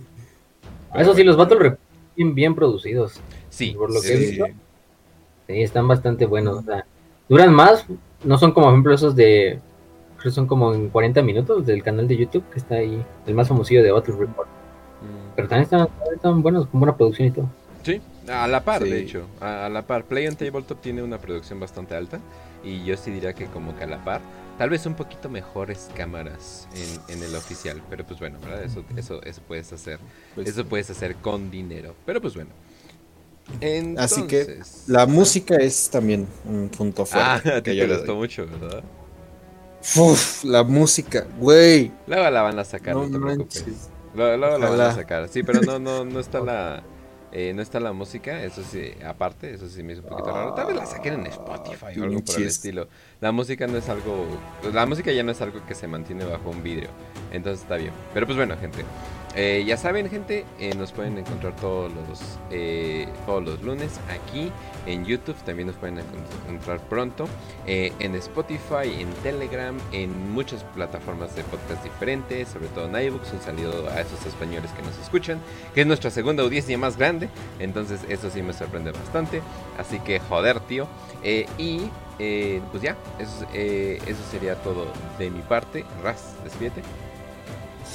Pues gente, ya saben que esto fue su programa Warhammer para Prietos, el programa para los, los ñoñitos que nos gustan las miniaturas, los ñoñitos que nos gusta la lectura, que nos gusta la ciencia ficción y la fantasía, y también estar leyendo un universo que nos hace sufrir, que nos hace sentir dolor, pero que nos que agradecemos que sea ese dolor tan bonito y tan rico del Grim Dark.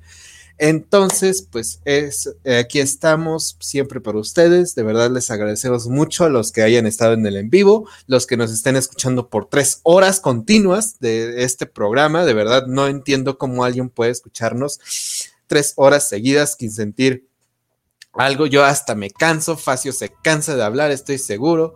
Kench de repente se ríe muchísimo, pero yo creo que también luego se ha cansado. Un, un capítulo yo casi me quedo dormido, entonces mi Dios, gracias gente, de verdad les agradecemos muchísimo porque se queden aquí con nosotros. Eh, pásenla muy bonito. A Kench, Kench lo pueden encontrar en su Twitter como arroba Kench1611, a Facio como Facio-a Eternum y a mí como Podcast Ras. Y esperamos que también busquen el canal de Telegram WPP Warhammer para Prietos y que se metan a nuestro grupo donde podemos platicar, de repente cacapostear, hablar una que otra broma, escuchar algún audio que mande el Milo, escuchar algún audio que mande el David, gente de nuestra comunidad que queremos muchísimo y que apreciamos. Así que ya saben, el grupo de Prietos Imperiales. Y esperamos que tengan un excelente lunes. Estás asustando a las hosts. Por primera vez entraron personas normales y ya se asustaron. Así que ya saben, gente, los queremos mucho. Espero que la hayan pasado bien, que hayan disfrutado el capítulo. Y la Dead Watch nos enseña justamente a llevarnos bien entre todos, por más diferentes que seamos, y siempre tenemos que ser una pizca de racistas y xenófobos, porque es basado y es ayudar al ser humano a que trascienda de la mierda. Así que, espacio, la frase, por favor. Sí, bueno, antes de eso, eh, también gracias por escuchar el episodio. Les recomendamos que lean, por ejemplo, la saga de la bestia, que lean el cómic de la Death Watch de Arondensky Bowden. También recuerden que nuestro club de lectura está eh, en agenda para el 22 de septiembre. Sí, el 22 de septiembre. Vamos a ir a hacerlo. En esta ocasión estamos leyendo eh, Cazador de Almas, Soul Hunter, que es la primera novela de la serie de los Amos de la Noche, también de Aaron Dembski Bowden. Léanlo si pueden, ya está en español y también está en inglés, ahí en el canal de Telegram, tanto el de la biblioteca como el, el normal. Eh, visiten a esos muchachos de Warhammer Minus, gracias por su trabajo, esos hombres, quién sabe quién se los, se los pague, ¿no? No sabemos Este- quiénes sean héroes anónimos, definitivamente. héroes anónimos. Sí, Dicen que uno, por ejemplo, uno se llama Zar, el otro eh, y el otro Asio. No sabemos quiénes son, definitivamente. hoy, hoy hoy Zaf, hoy Zaf, Este- así que quién sabe quiénes Sí, son. sí, sí. Pero bueno, en ese punto les decimos, les adelantamos el episodio de la semana que entra. Otra vez se viene un episodio de Warhammer Fantasy. Ah, sí. Son muchas facciones, tenemos que llegarlas a tomar todas. Eh, y, no- y creo que les gustó mucho el del Imperio. Entonces, la segunda facción que la más votaron fueron los Hombres Lagarto. Ahí se la llevaban con los Skaven, casi casi así un voto y un voto. Y nadie Pero finalmente Bretonia. ganaron los Hombres Lagarto. Sí, es que Bretonia. eh, es cierto. No, también algún día les tocará su amor a esos campesinos franceses, anglo-franceses. Este, pero bueno. Em, vamos a hablar de los hombres lagarto, de los mayas, aztecas, lagartos espaciales, prietos, como quieran decirles. Em. Vamos a hablar mucho de ellos, em, de todo lo que tenga que ver con su lore. Y bueno, eso es el siguiente lunes. Entonces, eh, pues sin nada más que decir, gente, recuerden, estamos en todas las redes sociales, en todos los programas de podcast, bueno, los más conocidos, Evox, Spotify, Apple Podcast y Anchor, aquí mismo en YouTube, suscríbanse y compártanlo. Y pues sin nada más que decir, les deseamos salud y victoria y que el emperador los acompañe.